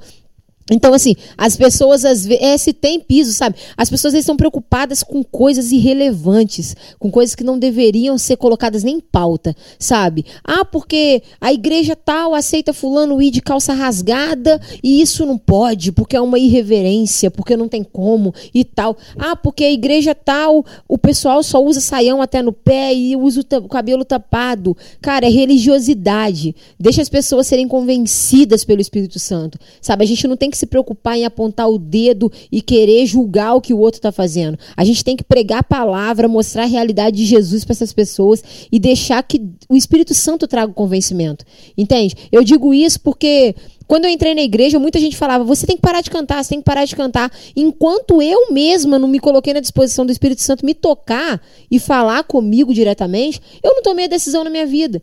Então, assim, não cabe a mim hoje, por exemplo, apontar quem ainda está fazendo isso, quem ainda canta no mundo.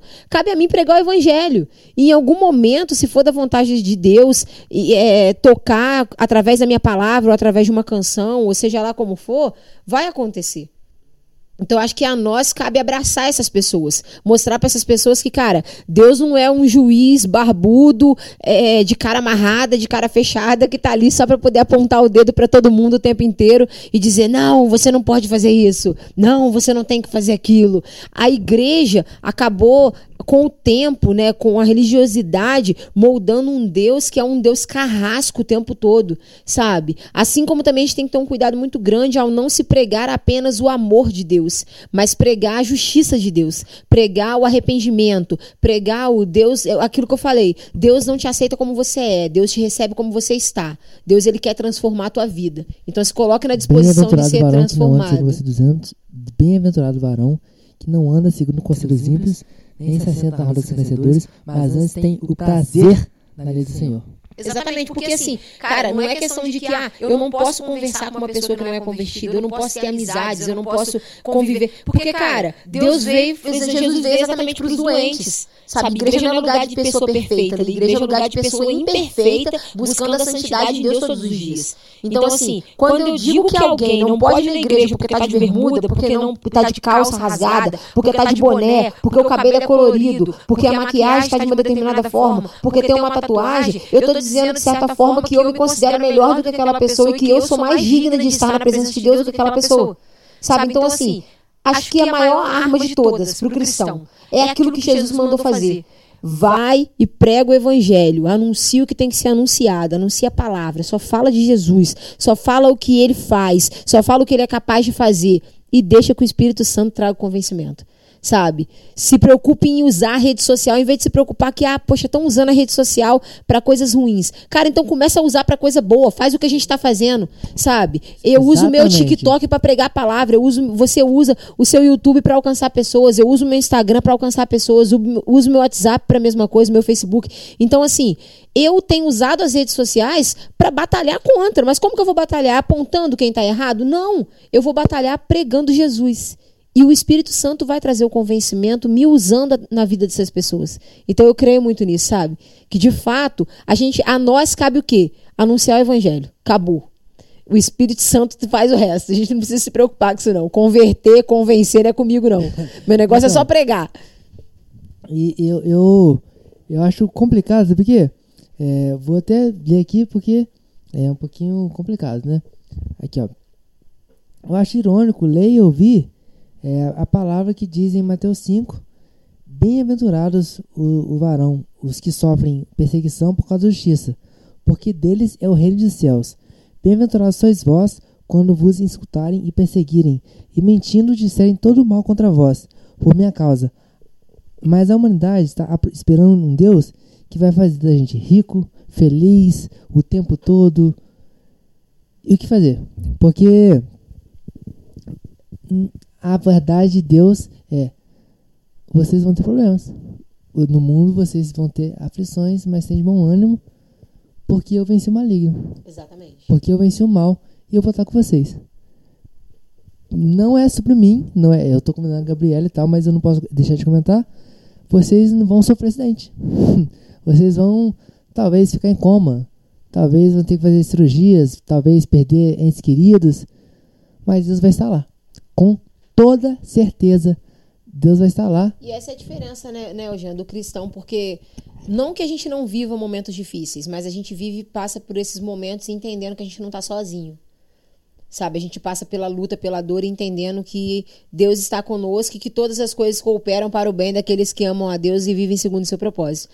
Então, assim, a gente crê que de fato existe toda essa questão, né? E que é difícil, dificuldade vem, a luta vem, a, a, a, a perseguição vem, o povo taca pedra mesmo. Inclusive, hoje em dia, né? Eu não posso deixar de comentar a respeito disso, mas hoje em dia, o que nós vemos hoje em dia. Eu, acho que deu ruim. Eu acho que foi. Deve ter sumido a imagem só.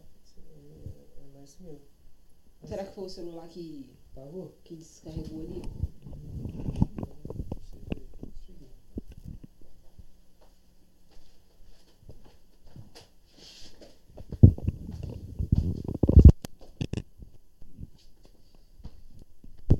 A imagem sumiu, mas está dando para vocês escutarem? Foi só a imagem que sumiu?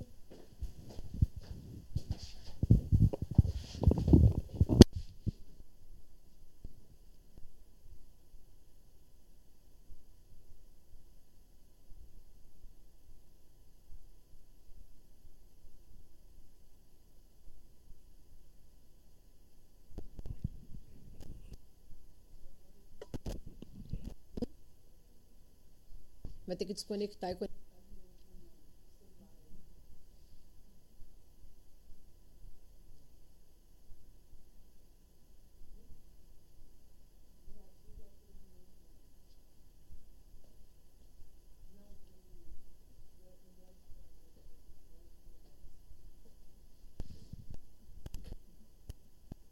Dois cliques.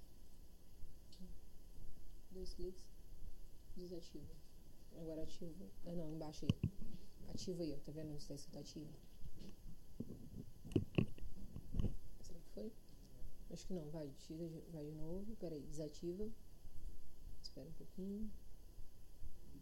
Vê se o código mudou. Será? É, não sei.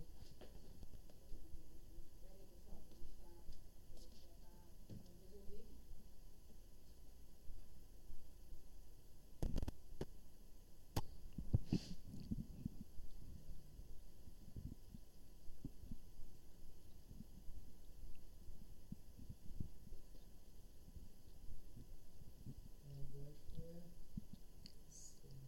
foi 10, 7, 9, 2, 29. Anota aí pra poder. É, não mudou. O código mudou. É o. O código era 100 e pouco, não sei o quê. Agora 10 pontos, não sei o quê. Ano- Anota. Dá uma olhadinha ali, amor. Qual que é o que tá aparecendo lá? De IP.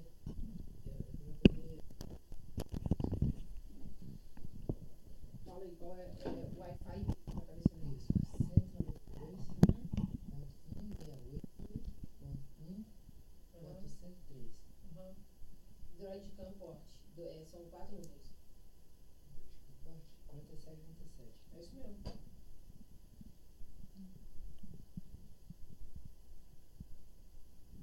Fecha o aplicativo e abre de novo.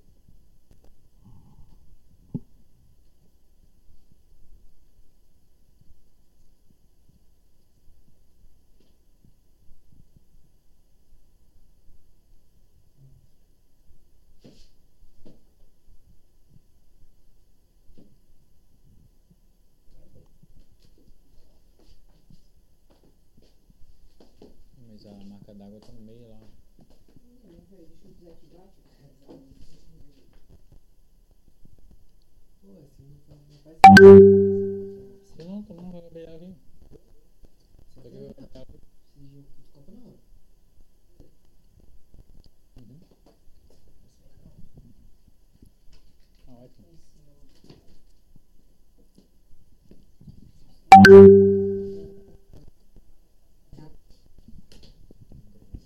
Ainda tá.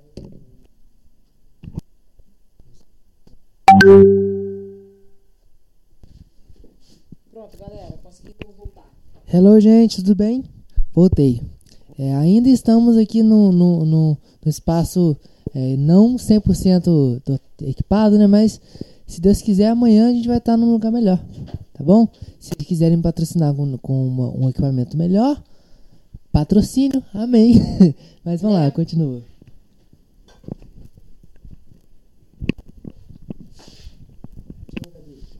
Agora eu tô mastigando, Wes continua.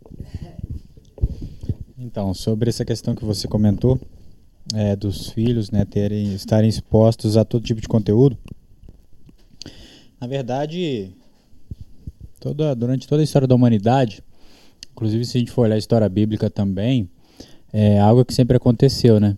Por exemplo, se a gente for olhar é, Adão e Eva, eles estavam expostos à árvore do conhecimento do bem e do mal, né?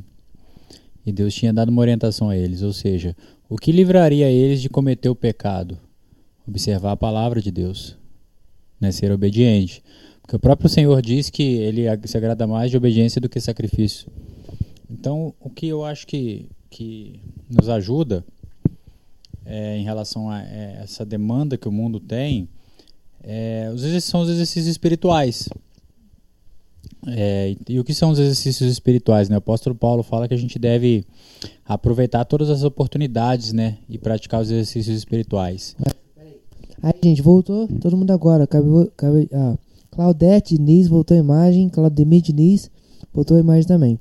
Então, gente, aproveita e voltou. A gente tá tendo aqui aula, aula com o teólogo Wesley. Ai, e ai, ai. compartilha pra geral aí, pra abençoar vidas. Por causa que não é todo dia que você tem cantora Gabriela Escaramuça e teólogo Wesley. É, além de teólogo, ele é multi-instrumentista, porque eu conheci tocando teclado. Aí, hoje, aí eu pensei aqui, poxa, vai vir de teclado, né? Pensei que minha, com minha humilde insignificância, vou arrumar um tecladinho. Aí agora o moço chegou com violão, daqui a pouco com sax, daqui a pouquinho com, com gaita. Não, ele, ele ó, continua. Bom, é, então assim, o que eu acho que nos ajuda nessa questão é a gente estar tá, é, praticando exercícios espirituais. E o que são exercícios espirituais, né? É tudo aquilo que tem a ver com Deus né? Por exemplo, frequentar a igreja, a escola dominical, né? Estar tá presente nos eventos da igreja. Você está fazendo uma, um pequeno grupo na sua casa de pregação da palavra, de louvor. Você procurar ouvir louvores durante o dia, no dia a dia. Então essas coisas vão nos, nos, nos alimentar espiritualmente, né? Porque a gente sabe que apesar de existirem coisas que não são pecados, não são errados em si, por exemplo, é novela, séries, né? nada disso é pecado, porém a gente sabe que isso alimenta apenas a nossa carne, né? os nossos desejos, a nossa alma, os nossos sentimentos. Isso não são coisas espirituais. Então, por isso o crente ele tem que ter esse discernimento de buscar é, equilibrar isso para que a gente não venha sofrer né, uma perda e, a gente sabe que é muito injusta essa luta, né? A maior parte do tempo a gente está envolvido com coisas desse mundo, né? Então a gente tem que de fato mesmo lutar para buscar os exercícios espirituais.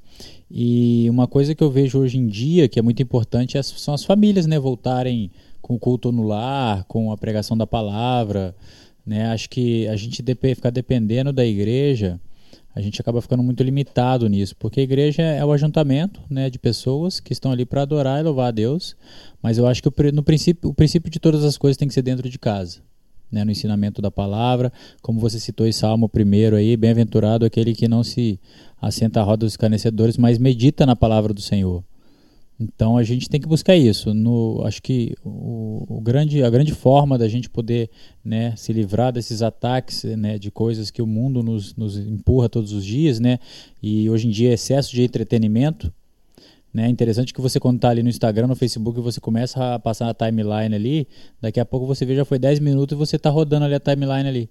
Por quê? Conteúdo. É. Cara, conteúdo para você ficar o dia inteiro nisso. Então, qual a estratégia de Satanás? Satanás, ele, será que a ideia dele é se apresentar com chifre e com tridente para nós? Acredito que não. Acredito que Satanás ele vai, cara, se apresentar inclusive nas coisas lícitas. Né? Interessante quando a gente olha para a Bíblia, a gente vai ver a narrativa de Noé, a gente vê que Jesus fala que o povo daquela época se casava e se dava em casamento, festejava, enquanto nisso veio o dilúvio. Ou seja, Jesus não disse que eles estavam fazendo coisas erradas. Na verdade, eles não perceberam o dilúvio por, tarem, por estarem envolvidos demais com as coisas normais do dia a dia. Então hoje em dia a gente vê que, que assim, as pessoas estão envolvidas demais com as coisas do dia a dia que não são pecado. Quer trabalhar, quer entretenimento mesmo, celular, televisão e tal. E essas coisas cegam as pessoas de não ver um juízo que está por vir. Né? Assim como veio nos dias de Noé, assim também virá né, esse juízo. Mas o fazer isso não é pecado. Pecado é deixar isso tomar o lugar. Exatamente. E, e a questão não é nem ser pecado ou não, a questão a questão é você, é, você, você, porque você vai se alimentar menos do espírito quando você se dedica a essas coisas, né? De fato, né? distrações, né? Então você perde a batalha espiritual. São distrações Né? que de fato nos distraem, nos tiram Exatamente. Do, do, do- do foco ali, né? Então é. Então, muitas vezes se vê como fanatismo a pessoa que fica muito envolvida com o evangelho, mas não acredito que seja um fanatismo. Acredito que seja mais assim a pessoa é, estar lutando para poder se envolver mais com as coisas de Deus do que né, com as coisas do mundo, que no dia a dia já né, naturalmente estão à, nossa, estão à nossa volta. Você comentou agora que desde quando o mundo é mundo, o, ser humano está exposto às coisas do mundo, né? Lá exposto à árvore bem e mal, desde quando o mundo é mundo. Mas, porém, eu tenho plena convicção que está voltando. Que, tipo assim, amanhã mesmo pode pode vir. Que as coisas estão realmente se dirigindo como diz a Bíblia. E o mundo não tá brincando. Tá cada dia mais o circo fechando, como a Bíblia conta e de guerras, falta de amor, é, injustiça, tudo quanto há. Doenças. Doenças. Tragédias acontecendo pelo mundo inteiro. É, sinais, sinais na terra, sinais no céu. Né? Acontecendo em vários lugares. Jesus disse que isso seriam os princípios, o princípio das dores, né?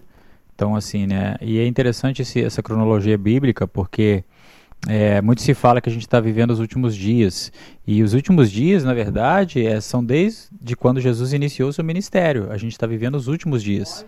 Apesar de já terem passado dois mil anos, mas biblicamente isso significa que são os últimos dias, né? Então, assim, acho que o cristão ele tem que buscar todo dia A palavra. gente lá em casa eh, voltou a essa questão de de estar de tá fazendo né, o culto no lar com os nossos filhos, né? E convidando os pais do Wesley também a participar. Eles moram embaixo da nossa casa. E até o pai dele comentou: Nossa, ó, muito bom isso que vocês começaram a fazer, né, amor? O pai do Wesley não é convertido ainda. E ele disse: Olha, muito bom isso que vocês começaram a fazer. Então, assim, é a gente perceber que de fato a gente está fazendo diferença no ambiente onde a gente vive sabe? Que as pessoas não estão vendo a gente apenas como pessoas que estão ali frequentando uma igreja, mas que não estão preocupadas com os outros. Não basta eu ir à igreja, eu tenho que ser igreja. É o que eu sempre digo, né? A igreja que vai mudar o mundo não é a igreja que eu vou, é a igreja que eu sou. Pega o evangelho. Se precisa for, use palavras. Exatamente. Entendeu? É a igreja que eu sou, não é a igreja que eu vou. A igreja que vai mudar o mundo não é a igreja que eu vou, não é placa de igreja. É a igreja que eu tô sendo todos os dias, sabe? É o que as pessoas têm visto em mim. É, Jean tá muito baixo. Tá desligado. Gente, Fizer uma edição, vai É. colocar ele preto e branco nesse momento. é, gente, ó. Perdoe essa gafe. Ai, meu Deus do céu, cara. É complicado, gente, ó. Que vergonha, Jesus, que Ah, ele vergonha. colocou, ó, Jean, seu microfone tá desligado. É. Olha aí, tá vendo? Mas só Jesus. Mas vamos voltar ao que importa. vamos lá. Mas é- essa questão do culto lar é tão importante, cara. Tão importante que ela, ele vai criando raiz em tudo quanto é coisa. Porque se você, se você tem um filho, você pode ensiná-lo a tocar, se você, ou a palavra, ou a dançar. Ele pode criar raiz em tudo que, que ele quiser e puder. Eu, eu acho interessante que, assim, quando a gente né, pega o costume de ler a Bíblia, e de fato passeia pela Bíblia né, em todos os livros, a gente vai observar que Deus, ele sempre traz uma mensagem de proteção para a família. Por exemplo, a própria história de Noé, eu acredito que seja uma das maiores, porque Noé ele passa 100 anos pregando e ele salva apenas a família dele. Então, assim, é, Deus mostra assim, a questão da família, de cada, de cada pai, de cada responsável buscar edificar a própria família. E, por exemplo, um, um texto que chama atenção no Novo Testamento é um, um que o apóstolo Paulo diz que as mulheres elas não devem falar na igreja, elas devem perguntar ao marido em casa. E muitos, muitos olham para esse texto como um certo machismo do apóstolo Paulo da época, de dizer que a mulher não deve falar, enfim. Mas de repente, se a gente olhar com. é, ver isso com um olhar mais, mais, mais espiritual, de repente a gente pode perceber que o apóstolo Paulo está tentando proteger a família. No sentido de que se a mulher precisar perguntar para o marido em casa, isso quer dizer que tem que ter um culto em casa. Você tá entendendo? Tem que ter algo espiritual em casa, não é só acontecer na igreja. Porque se a gente for observar, a maioria, a maioria das igrejas hoje, o, o, o número de membros é composto muito mais por mulheres do que homens. Então, se o homem não tiver essa responsabilidade de ter que explicar a palavra em casa, ele talvez nem vá à igreja. Então, assim, né? Esse histórico, né? Tipo assim, naquela época, as mulheres elas eram as responsáveis, né? Por cuidar dessa Exatamente. filhos. Exatamente. Os filhos tinham que aprender a palavra e quem deveria ter esse cuidado eram as mulheres. É. Então, para se colocar, é, acredito que para o homem tivesse essa, essa responsabilidade de que, tipo, não, não é só ela que tem que saber, não é só seu filho que tem que saber. Você precisa saber, porque quando ela tiver dúvida para você, que ela, que ela vai perguntar. Então, também tem essa questão. Então talvez o apóstolo Paulo tenha usado isso de pedir para a mulher em casa, porque para de fato, né, a família ter esse contato com a palavra em casa. Porque senão, hoje em dia, a gente vê isso muito hoje em dia, as pessoas elas botam muito na nas, nas costas do pastor. De que não, o pastor é que ele, ele tá lá na igreja para isso, então ele tem que ensinar a palavra e tal. E é lógico, né? Esse é o trabalho do pastor. Mas é, todos nós, né? A Bíblia diz que somos em Cristo somos reis, profetas e sacerdotes, e principalmente o, o líder da família, que no caso é o pai, ele deve ser um sacerdote no lar, ele deve ali explicar a palavra, ensinar a palavra, e não deixar para que, que quando a bomba estourar você correr para o pastor, para o pastor resolver o problema que você deveria resolver em casa. Você está entendendo? Então eu acho que para a gente se livrar dessas questões do mundo, né, se, se blindar, acredito que é o ensino da palavra em casa. Eu acho que é o, é o princípio de todas as coisas. E vai, vai vou para outra outra tem outra história. É os discípulos do Senhor, por exemplo, Pedro morreu crucificado de cabeça para baixo. É, muitos discípulos, muitos seguidores de Jesus foram é, espancados, é, crucificados, foram perseguidos e foram assim viveram uma vida realmente de perseguição. E Jesus fala: No mundo tereis aflições, mas tem de bom ânimo. Bem-aventurados os que, são, os, os que sofrem perseguição, porque deles é o reino dos céus.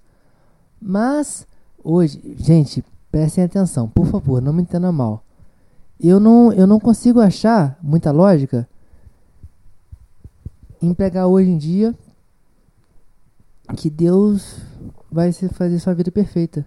Que Deus vai ser o, o guru mágico que vai te dar o melhor carro, melhor casa, melhor família, melhor tudo melhor. E Deus se está se tornando só o, o gênio da lâmpada. De que a gente não, não vive segundo o que ele nos ensina, mas ele, a gente quer viver uma vida perfeita para ele. Eu, eu realmente não consigo entender. É, e essa questão é, é, é aquilo, né, que a gente estava conversando, é não entender o tempo de Deus para nossa vida. É não entender que, cara, não é no nosso tempo, não é do nosso jeito, não é da nossa forma, é no tempo dele, é do jeito dele, é da forma dele. E o que eu vejo é que as pessoas, infelizmente, criaram ho- hoje uma mentalidade, cara, de achar que a vida com Deus é uma vida perfeita na terra. E não entenderem que, na verdade, Jesus ele veio, né? E a promessa que existe sobre a nossa vida não é vida na terra, é vida eterna.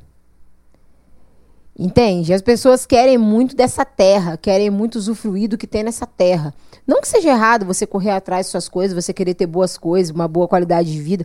Não é isso. Mas existem pessoas que se perdem tentando se encontrar. E não entendem que, na verdade, elas. É Jesus que encontrou elas, elas só precisam aceitar, sabe? Muita verdade isso. Se perder tentando se encontrar. É isso. E Eu, eu tô cansado de ver amigos e pessoas, família, de pessoas que tá tentando, batalhando, assim, é, na corrida do dia a dia, tentando, assim, conseguir uma coisa legal. E, poxa, muito bom mesmo. O cara trabalhando, estudando, fazendo faculdade. Nossa, o cara tá se esforçando muito. Mas chega num ponto que o cara tá tão atolado com isso que se perde. É isso aí. Entende? E assim, e perde família, e Eu- perde vivência com os A filhos, cabeça e perde tudo. completamente. sabe? Perde tudo. E quando a pessoa se vê, ela, ela não é. Ela é tão pobre que ela não tem nada além de dinheiro. Entende? É aquela pobreza que você olha e que não tem mais nada, só tem dinheiro, não tem nada mais. Uma vida vazia. Não tem empatia, não tem simpatia, não tem amor ao próximo, não tem é, é honestidade mais, porque se Sinceridade. perde. Sinceridade, não tem mais Uma vida verdade. realmente vazia. Uma Vazio, vida vazio, sabe? E assim, o que eu vejo é que as pessoas hoje, elas buscam. Pô, quantas pessoas a gente vê, cara? Pessoas que se dizem cristãs, inclusive. Digo se dizem cristãs porque, assim, é, é uma coisa meio estranha, né? A pessoa, ah, eu sou cristã. Só que aí acontece, por exemplo, a morte do Lázaro. As pessoas, nossa, mas o homem de Deus, como que Deus permitiu isso acontecer? Ludmila Ferber, que morreu. Nossa, mas a mulher de Deus, por que, que Deus não curou? Por que, que Deus não fez? Ela tinha tanto pra fazer na vida dela. Cara. Deus ele não prometeu imortalidade, não. Não, não. Ele prometeu vida eterna, é diferente. E, e- e muito menos ainda, não prometeu vida perfeita. Exatamente, porque assim, você imagina, tudo bem, do- em vida, eles tocaram muitas pessoas, Deus fez muito através da vida deles, usou para muitas coisas. Mas, cara, que testemunho dessa, dessa pastora, por exemplo, tudo que ela viveu, a doença que ela teve e ainda assim se manter firme. Então, tipo assim, cara, chegou o tempo dela, descansou e amém por isso. E foi o tempo de Deus e é o que ele planejou para a vida dela. Eu, eu acho, eu acho incrível a definição que eu vi de um tempo atrás. Eu não lembro muito bem quem, fala, quem, quem, quem deu essa definição. Mas fala assim: a Bíblia continua sendo escrita no dia a dia com o seu ato. O Os evangelho, atos. o evangelho continua sendo construído, só que com você. As pessoas que te veem, veem o representante da Bíblia, veem o representante de Jesus, veem o representante do evangelho. E o que vem? É o que eu sempre digo, né? Pra quem não, não, não conhece Jesus, pra quem não, não conhece a palavra, a cruz não significa nada. Sabe? Eles vão ver Jesus através da minha vida, da sua vida, da vida do Wesley, da vida de outras pessoas. Então, assim, eles vão entender Jesus, enxergar Jesus através da nossa vida. Não tem, não tem outra forma. Entende? É, é a nossa vida. Vocês já compartilharam aí? Já compartilharam, já mandou pra todo mundo? Grupo da família, grupo da igreja, grupo de amigos da faculdade, de trabalho, já compartilhou? Es- Estamos aqui com a cantora Gabriela Escaramuça e teólogo Wesley. Ó, que honra, tá? Que honra, gente. Que honra, tá? Não, vai. Não é. Honra que tem honra. Não, é, é muito. É, É, sobre essa questão de você está falando de teólogo, eu acho interessante, Jean, que muitas vezes as pessoas pensam, né? Nossa, falando de tal sabe tanto e tal, não sei o que, e prega muito. E, e acho que ouviu o Douglas Gonçalves falar, o pastor Douglas falar uma coisa interessante, que quando a gente olha para o milagre da multiplicação dos peixes e dos pães, é interessante que Jesus ali, ele pega é, aqueles, né, cinco pães, cinco pães e três peixes, né? dois peixes, ele pega ali do, do menino que estava ali. E provavelmente aquele menino levou aquilo ali pro lanche dele, né? Ele sabia que ia demorar ensinando Jesus ali e levou. E levou. Tá registrado, eu não olhei. E aí ele, ele provavelmente sabia que ia demorar o ensinamento de Jesus e levou um lanche para ele, né? E é é interessante que é, Jesus ele pega aquele lanche, né, daquele menino e alimenta toda uma multidão. Então, assim, muitas vezes a gente não precisa ser um teólogo, mas a gente às vezes no nosso devocional que a gente faz todo dia de manhã, apesar de ser, né, palavra de, a, a Bíblia diz que a palavra é o nosso alimento, né? Então, de repente ali no nosso no nosso lanchinho que a gente preparou, que é o nosso devocional, aquilo ali se multiplique e, e na mão de Deus se multiplique e se espalhe e alimente milhares de pessoas. Né? Talvez o- você, no seu devocional, você compartilhe aquele no WhatsApp. Então, aquele devocional que te alimentou, na mão de Deus se multiplicou e alimentou mais um monte de pessoas. Então, talvez aquilo que eu esteja falando aqui, que você está falando que eu sou um teólogo, de repente não é nem isso. De repente, assim, é meu devocional de todo dia de manhã que eu, eu trazendo nas mãos de Deus está multiplicando e alimentando outras pessoas, né? Essa palavra de vida. Então, a gente não precisa ser um teólogo para poder edificar e para poder multiplicar o reino, né? Basta a gente fazer o nosso devocional do dia a dia, né? A gente tem tanto recurso, aplicativos, é, bíblias que tem devocional, devocionais mesmo em livro. É, e é só a gente se dispor, fazer a vontade de Deus. Inclusive, Só para lembrar, eu vendo devocionais. Pessoal que E quiser. lembrando também, são muito boas, tá? Devocional, Bíblia, é, Livros, camisa, camisa, nossa, tudo, tudo. que você quiser. E qual que é o site? Arcapresentes.vr, é no Tem Instagram. Tem Instagram, ó. Muito bom, tá topzaço. Uma frase daquele filme A Cabana Sim. que me marcou muito. Ah, tá, gente. E caminhando pro final. A gente tá aqui, é, já tá aqui tem Na última, última. duas horas. É, quase isso, né? Duas horas. Já. duas horas. É. não, não, Não, voltou não. voltou não, mas nós- se voltou, eu ficamos, fiquei. é, Não, aí não, eu, hein? não. Mas aí... Não, não, aí não. Obrigado. Vou, vou, com, ele- vou com ele antes. Mas então, essa, essa frase diz assim: é, Deus usa as piores tragédias, as piores decepções, Deus usa tudo de ruim para fazer maravilhas. Mas não quer dizer que ele, or- ele é orquestre. Não quer dizer que ele causou o problema. Mas ele usa. E a Bíblia diz, foi Paulo, me ajuda, que nem a morte, nem a vida, nem a tudo, nada vai nos separar do amor de Deus. E, de novo, voltando ao assunto de, dos discípulos que foram espancados, foram crucificados, foram assim, é, viveram uma vida realmente em Jesus e no final, no contexto lá, tiveram essa vida, suas vidas tomadas, é, foram es- sem, sem comentários. Mas é. Ele nos ama. Sim. Ele nos. Todos os dias ele nos cuida. Ele acaba fazendo um milagre. E não quer dizer que você não vai se tornar rico. Não quer dizer que você não possa. É pecado. Pecado é você amar isso mais que Jesus. Mas é. Se você tiver o controle, tiver o conseguir, por exemplo, Abraão. Abraão era rico. Porque a palavra vem dizer, né, que é, nossa, no- o mandamento é o quê? Amar a Deus sobre todas as coisas. E infelizmente tem pessoas amando o dinheiro acima de todas as coisas. Né? Amando aos bens materiais acima de todas as coisas. E aí é que entra o erro, né? Aí é que tá. Me diz onde está seu coração. Me diz onde está seu amor, onde está seu coração, que diz onde está. Não é? Não, não tem como a gente querer separar muita coisa, porque a gente vê, de novo, que os dias são maus. O homem está, está sujeito, está exposto ao mal desde quando o mundo é mundo. Mas agora já estamos nos, nos princípios das dores, né? Estamos. Deus não voltou ainda não. Deus não voltou ainda não. Mas é. E o Jesus está voltando. Há pouquíssimo tempo. Pode ser amanhã. Pode ser agora, daqui a pouquinho. E eu quero subir com ele. Eu quero ir pra ele e não, não me importa o que eu tenho que fazer. Eu quero viver com ele. E lança mais uma música. Vamos de música pra já ir finalizando? Isso aí. Aí depois, Falando do amor de Deus, depois você Deus me ama. depois você, depois você lança um recado, você depois você deixa um recado e a gente se despede, Beleza. tá bom?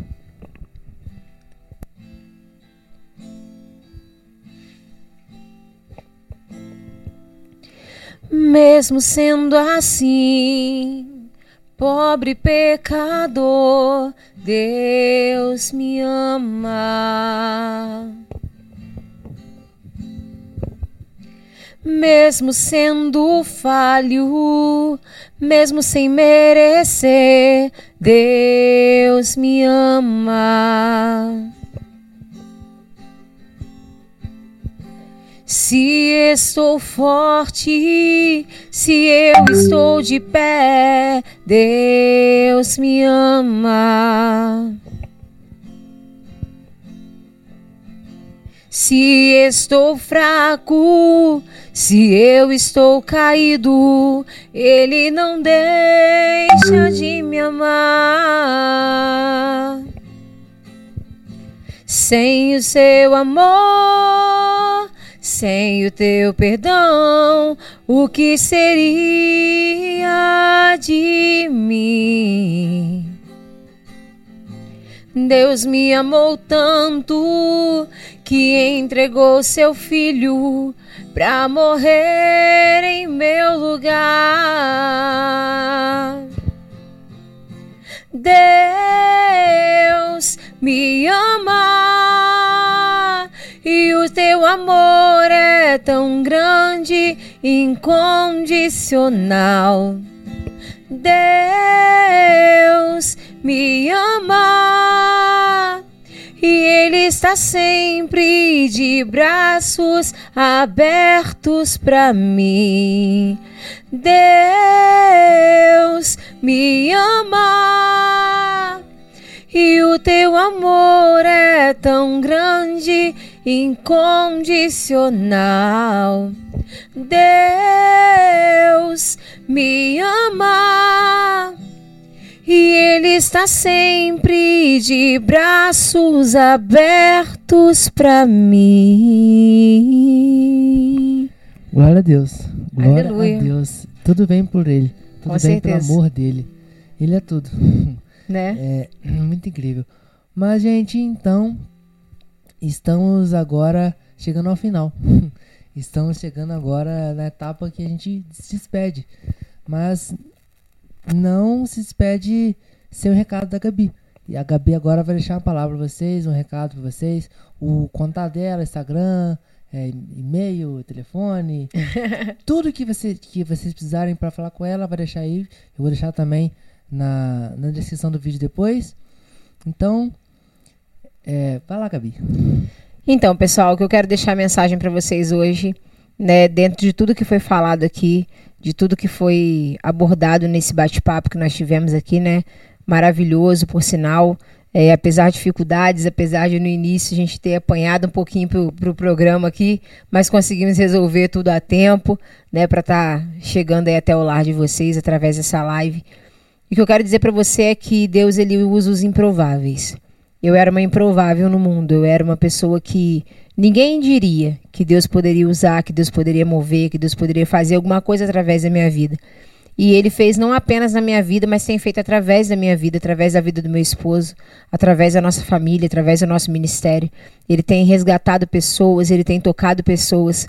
Então, às vezes, não é nem o teu caso, você já está na igreja, mas você tem um vizinho, um parente, um filho que os outros olham e enxergam como improvável. Não desfaça. Não despreze. Não diga que essa pessoa não tem um futuro. Entenda que Deus é aquele que pode transformar. Deus é aquele que pode renovar, ele pode restaurar todas as coisas.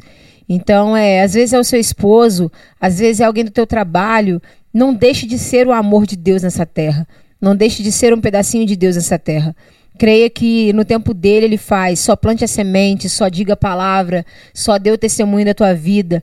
Só entenda que assim como ele transformou a minha vida, ele, ele transforma. E eu digo, cara, se Deus mudou a minha vida e me transformou em quem eu sou hoje, Deus pode transformar qualquer pessoa. Porque, nossa, eu era difícil. Misericórdia. Misericórdia. É Deus mesmo. Nossa, eu vou nem lembrar, porque é verdade. Nossa, é Deus. Então, assim, não despreze.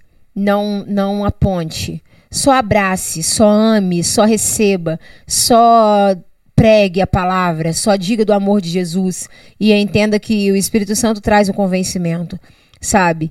É, às vezes o nosso erro é exatamente esse: é ao invés de abraçar, ao invés de acolher, é o afastar, né? Por nos julgarmos muitas vezes até sem querer melhor do que essas outras pessoas, né? Julgarmos mais merecedores, quando na verdade é, é é favor imerecido, né? A gente não merece nada do que Deus faz por nós.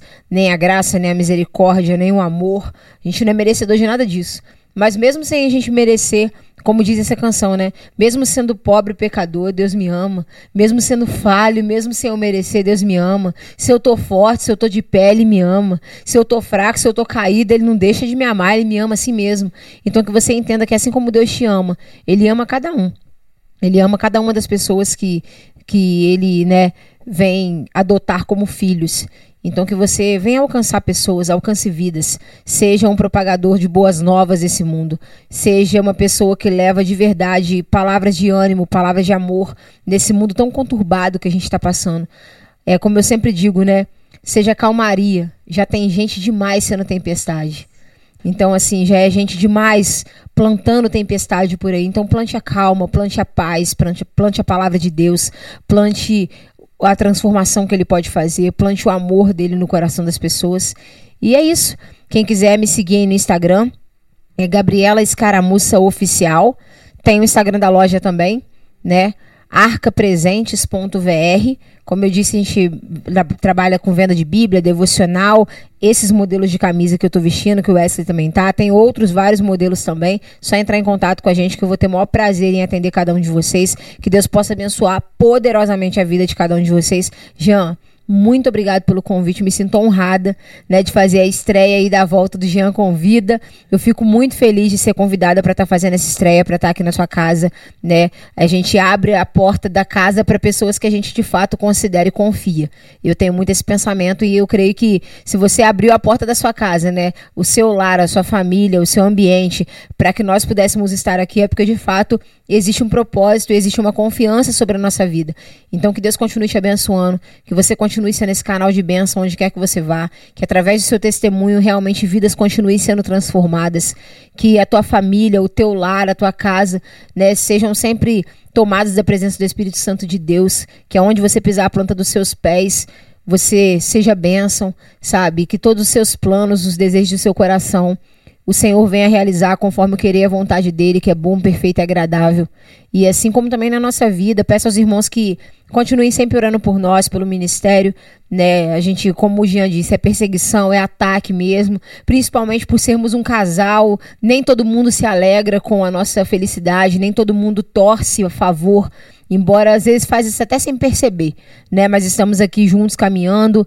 Nossos filhos hoje estão em casa, mas estão sempre com a gente sempre que podem. E mantenham, orem por nós, sempre lembre da gente nas orações de vocês, né, amor? Oração nunca é demais. A gente fica de verdade muito feliz. Espero que vocês tenham gostado desse bate-papo. Espero que tenhamos outros bate-papos, que Deus possa abençoar de verdade a família, o lar, a vida de vocês. Em nome de Jesus. Vamos ter a próxima live para sorteio da camisa? Sorteio da camisa. Vou, vou fazer. Então, vou ó. fazer, vou fazer no Instagram o sorteio. Vou- Aí a galera bota lá o nome. E no dia de realizar o sorteio, a gente faz ao vivo na Isso. live. E, e só que aí, gente, vai ter um porém. É, eu, vou, vou- eu vou cortar isso agora. Eu vou cortar esse, esse trecho agora da, da- da- do sorteio, da live. Eu vou pu- publicar o, o vídeo. Quem é, vai ter que ser 100 compartilhamentos para poder fazer? O que você acha? Ué, pode ser. 100 compartilhamentos para poder é, fazer esse, esse O sorteio. sorteio. Se não, Aí se a gente faz o chegar- sorteio, bota no Instagram, a galera curte, compartilha Sim, lá certeza. também. Compartilha geral, porque, ó, é benção, gente, é benção. E eu sinto no meu coração uma alegria é, indizível, indizível de poder estar aqui de volta do, do programa e tudo mais. Hoje, 100% das minhas faculdades mentais. É, hoje, porque, tio, assim, esse programa, como eu falei, é um programa que já tem, tio, assim, 5 para 6 anos, né? Lá no início, an- antes do acidente, eu tava fazendo a volta redonda num, numa, num estúdio lá. Aí depois do acidente eu- eu comecei a fazer, sim, depois eu ganhei tudo. Só que mesmo depois eu ganhei, eu não tava conseguindo fazer muito bem. Então eu tava com muita dificuldade de concentração, de fala, de reprodução, nossa, dificuldade. E hoje, graças a Deus, parece que eu tô conseguindo, tá? Tá, tá, ficou bom. ficou Parece bom. que eu tô tá, tá bom. bem legalzinho. Deixou o microfone desligado, mas foi É. bom, foi bom. Deixa eu até ver se tá ligado, peraí. Tá, tá ligado, agora tá ligado. Mas é. São coisas que acontecem. Brincadeiras né? à parte, brincadeiras à parte. acontece. Mas é. Aí eu vou cortar esse, esse vídeo agora e vou publicar pra vocês verem no, no, no, no meu Instagram, no meu Stories. E aí quem me segue no Instagram tem que ir lá ver, é, clicar lá no, no Stories e compartilhar o vídeo 100 vezes. Tem, tem que ter 100 compartilhamentos pra poder fazer Aí eu faço sorteio no Instagram. Só sorteio. participa do sorteio no Instagram, a gente faz o sorteio Sim. ao vivo. Sim. Ou então, o que você acha de fazer. É, não fazer 100, não. Só, só conseguir fazer o nome de, de compartilhar. é, de, de ganhador da camisa. Quem fazer compartilhar? Eu vou fazer, eu vou fazer o postzinho do, do sorteio. Porque aí eu faço marcar o amigo no comentário, seguir o meu perfil e o seu e compartilhar nos stories. show de bola. Entendeu? Aí manda também o, o Show de bola. Convida. Beleza. Show de bola. Gente, muito obrigado. Deus abençoe vocês. Deus abençoe vocês tremendamente. E vamos daqui a pouquinho estar de volta aqui. Temos, já teremos é, Priscila Andrade, Ludmila Ferreira, é, Gabriel. Nossa, temos uma, uma pá de convidados. em nome de Jesus. Daqui a pouquinho teremos mais lives aqui, mais cortes, mais podcast. Vamos ter tudo pra honra e pra glória de Deus. Tá bom, gente? Vai lá, Wesley. Deus abençoe a vida de cada um, que a graça e a paz do nosso Senhor esteja com todos. Amém? Valeu, galera.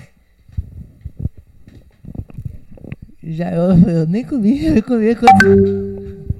Mas tá bom, A gente. pessoa tava aqui na vibe da É. educação, olhando pra coxinha, como É. quem diz assim, só tem uma, pego ou não pego, pego ou não pego. A hora que Mas- ele foi, o Wesley entregou o microfone. Mas tá entregou a bom, gente. oportunidade. Mas tá bom, gente. Então, está encerrado. É, agora, deixa eu só ver aqui, tem quem tá comentando. A Claudete, muito bom. Claude, Claudemir Diniz. É, Claudete e Claudemir Diniz. Os dois. É, Pô, Muito top, só Muito que top demais. descansar. A vida, a vida dele. Carreteira é assim mesmo. É aí mesmo. é assim mesmo, cara. É assim mesmo. Eu cresci nessa onda aí, tá? Eu nunca fui carreteiro, não, claro. Mas meu pai e minha mãe já foram. Então, eu cresci nessa vida aí. Tem que descansar mesmo, porque senão dá ruim. É então, isso aí. gente. Então Deus abençoe todo mundo Fique aí. com Deus. Deus abençoe vocês tremendamente de novo. E compartilhe pra geral. Eu vou fazer. Se inscreve no canal aí, manda pra geral se inscrever também. Que eu vou fazer cortes e vou postar. Eu vou, me segue também outro canal chamado Melhores Cortes de Podcast Cristãos. Que eu vou. Lá tem vários cortes de podcast. E que eu tô postando todos os dias. Todos Amém. os dias eu tô postando novidade lá. Então, esse aqui também vai entrar pra lá. Então, gente, fique com Deus. Beijão. Até a próxima, se Deus quiser. Até. Beijo grande, graça e paz.